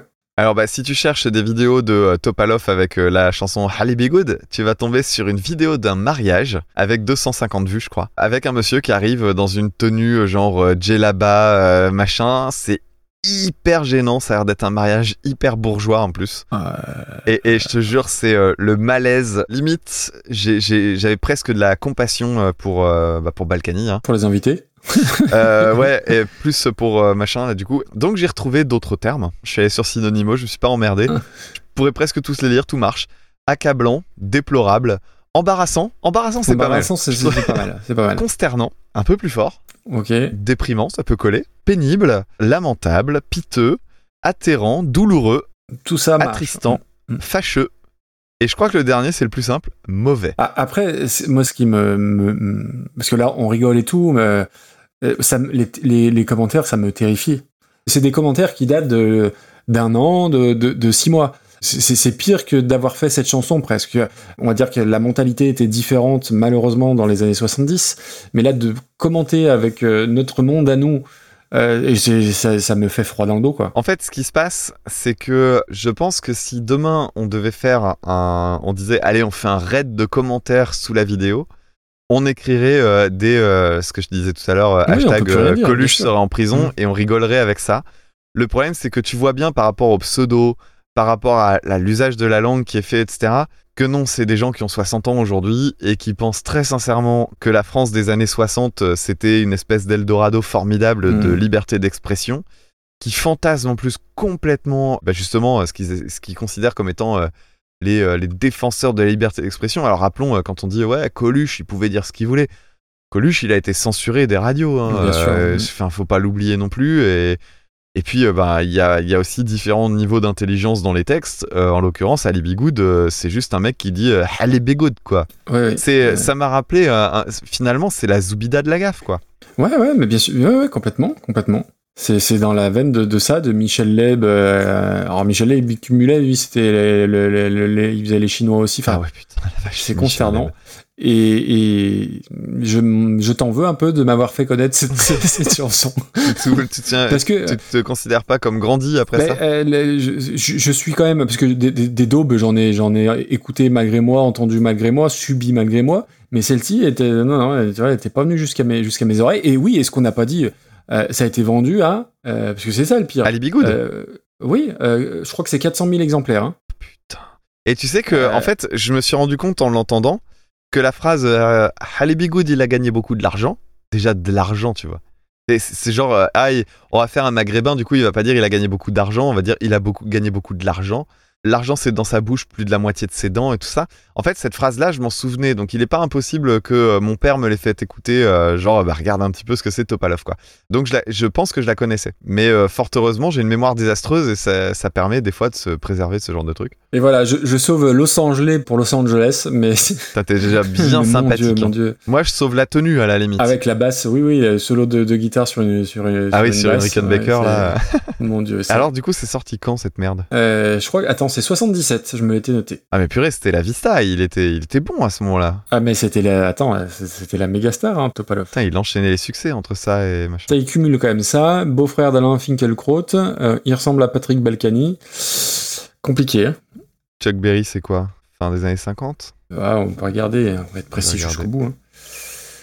Chuck Berry. euh, Johnny B. Good. 59. 59, putain, déjà.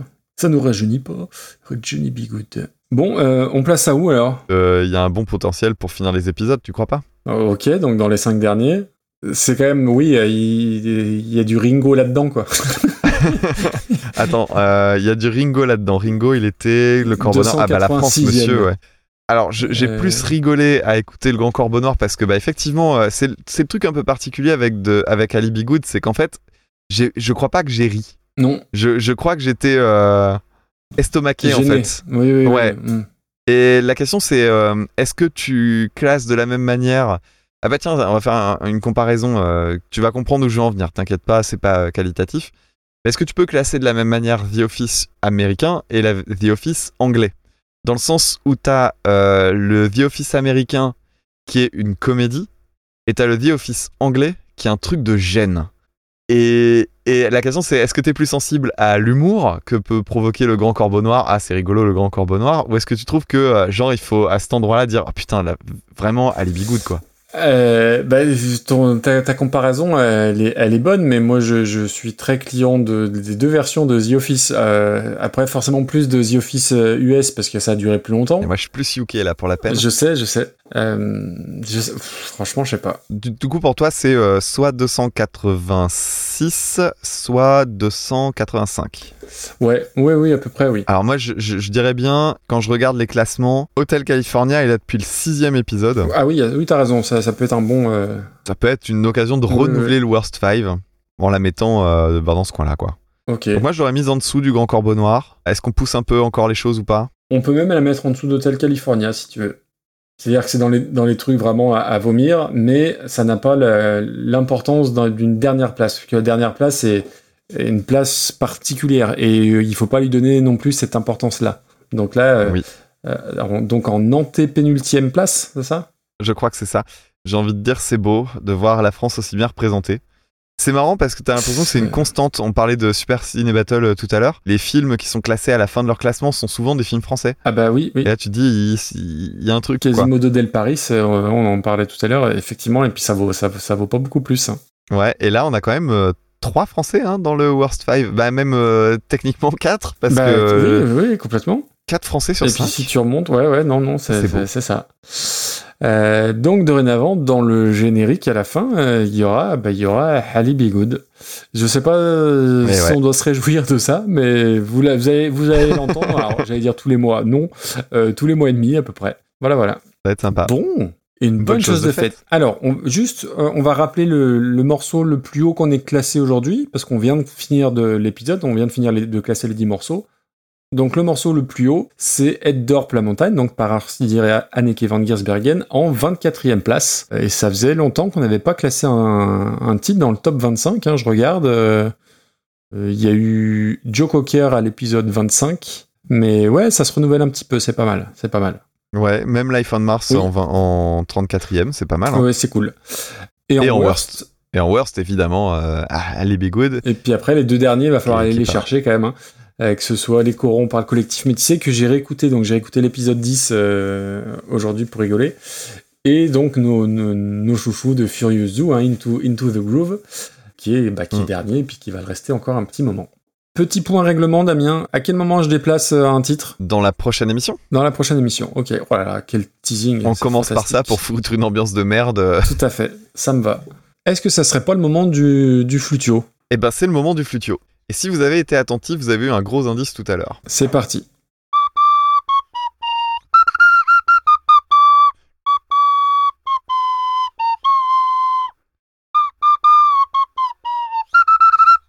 Ouais. Je- en fait, je me suis pas sûr du nombre de notes derrière. Mais c'est pas très grave. Je pense que rien qu'avec oui. le premier, on, on pourrait l'avoir. Voilà, voilà. Alors, si vous avez moins de 30 ans, faites écouter l'extrait à vos parents. Peut-être que ça. Voir vos grands-parents. Voir vos grands-parents. Et s'ils sont alcooliques, ça peut aider. Exactement. Si vous pensez avoir la bonne réponse, vous me faites un petit message reconversionpodcast at gmail.com ou euh, en DM sur Twitter ou en DM sur euh, Discord. Tout passe, pas de souci.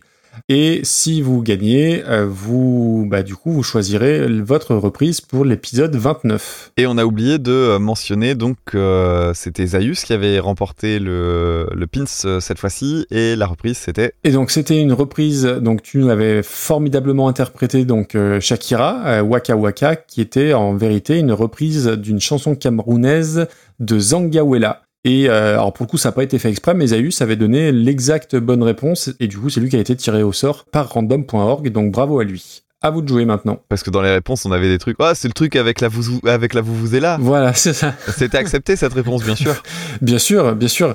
Dans les 247 bonnes réponses, oui, oui. Et, ah, c'est le truc de la Coupe du Monde. Euh, non, non. euh, tout le monde a été relativement précis et presque tout le monde a trouvé. On va dire Ouais. ça comme ça.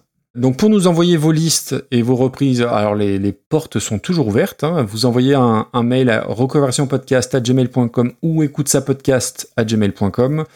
Donc une petite liste de trois titres. Vous pouvez donner un titre de liste, euh, ça peut être rigolo. On a reçu deux nouvelles listes là aujourd'hui. Voilà, c'est assez cyclique. On, a une master list euh, qu'on n'a encore pas épuisée, hein, puisqu'à date on a euh, tout, tout, tout, tout, 1552 reprises. 1500, voilà. Donc on n'a pas épuisé encore euh, tout ça. Bon, euh, je je sais pas si on le terminera un jour parce que au, au rythme relativement irrégulier qu'on a adopté, mais on, mais on va tâcher de s'y tenir. Puis on va essayer de garantir un épisode pendant l'été. Eh bien, euh, oui, oui, oui, on va essayer de, de- Alors, on enregistre, on est le euh, 9 juillet. A priori, tu devrais le monter rapidement, c'est ce que tu avais Ouais, dit. je vais le faire pour la semaine prochaine. Donc, euh, je pense que oui, euh, d'ici fin août, il y aura un deuxième, euh, un deuxième épisode. Sachant qu'en plus, alors, me concernant, et ça fait le lien avec l'actualité, moi, il n'y a pas d'épisode qui sort du tout cet été. Donc, du coup, j'aurai beaucoup plus de temps à, consacrer à, Super Cover Battle. De ton côté, des trucs de prévu ouais, moi je vais me débarrasser enfin des épisodes que je promets depuis je sais pas combien de temps. Parce que voilà, bah là, j'aurais dû me douter que la fin de l'année étant ce qu'elle est, le fait que euh, je me mette trop de pression et donc du coup je veux absolument être exhaustif, ça me fait faire des trucs à rallonge. Mais euh, bon voilà, mon truc sur le rythme va sortir parce que je vais m'obliger à le faire parce que j'en ai marre. Cool. Et euh, j'avais une autre idée d'un petit épisode d'analyse d'album plus tranquille, un truc où je vais justement pas me mettre la pression. Donc je vais essayer de le faire euh, également. Donc voilà, on verra bien ce qui sort, mais je compte bien sortir des trucs pendant l'été parce que c'est le moment où j'ai un petit peu de temps libre. Ok, Voilà, voilà. très bien. Il nous reste à annoncer les neuf prochains auditeurs et auditrices. D'habitude, on le fait avant, mais on a zappé, c'est pas très grave. Euh, et ben, on va regarder ça.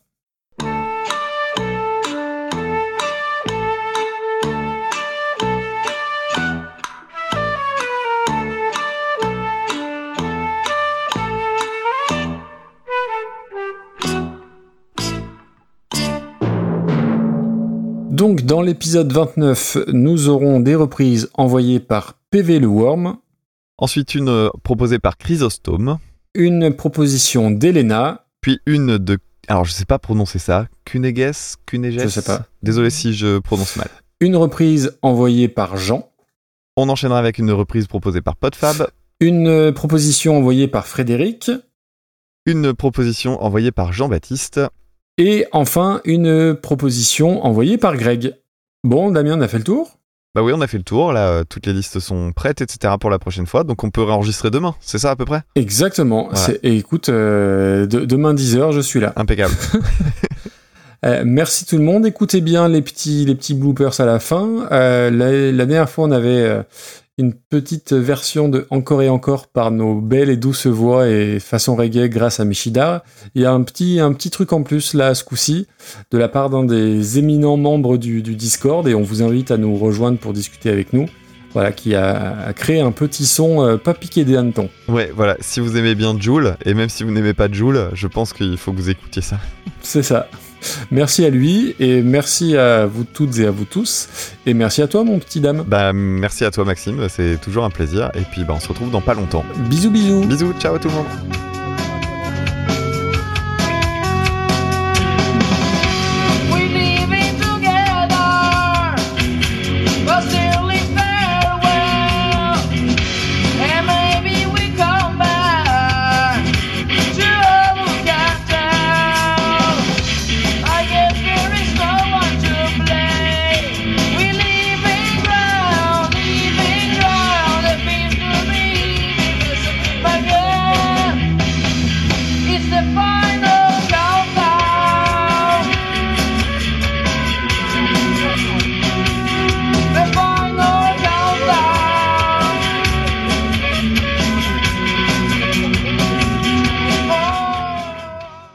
Qu'est-ce que t'es beau?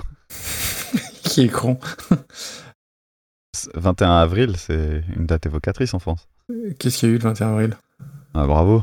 Ah, C'est 2002 parce que t'as voté Le Pen, alors tu t'en souviens pas. Je, je suis racistophobe, moi.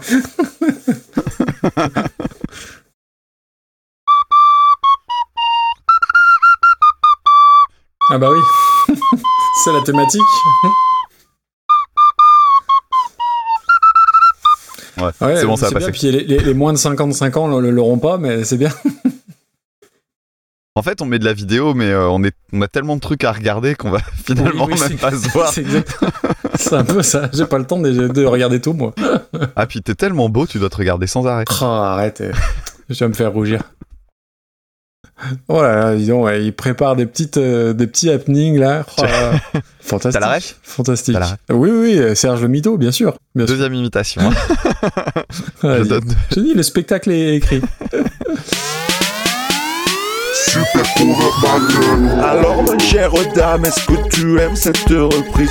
Mon cher Maxime, non, non, non, elle est pas compliquée en solfège. Moi je trouve qu'il y a des choses que j'aime bien par exemple Le monsieur articule pas, alors je trouve ça très très bien. Oui mais y a pas la septième de dominante en appoggiature Avant la reprise, un coda à la soixantième mesure. Hey! By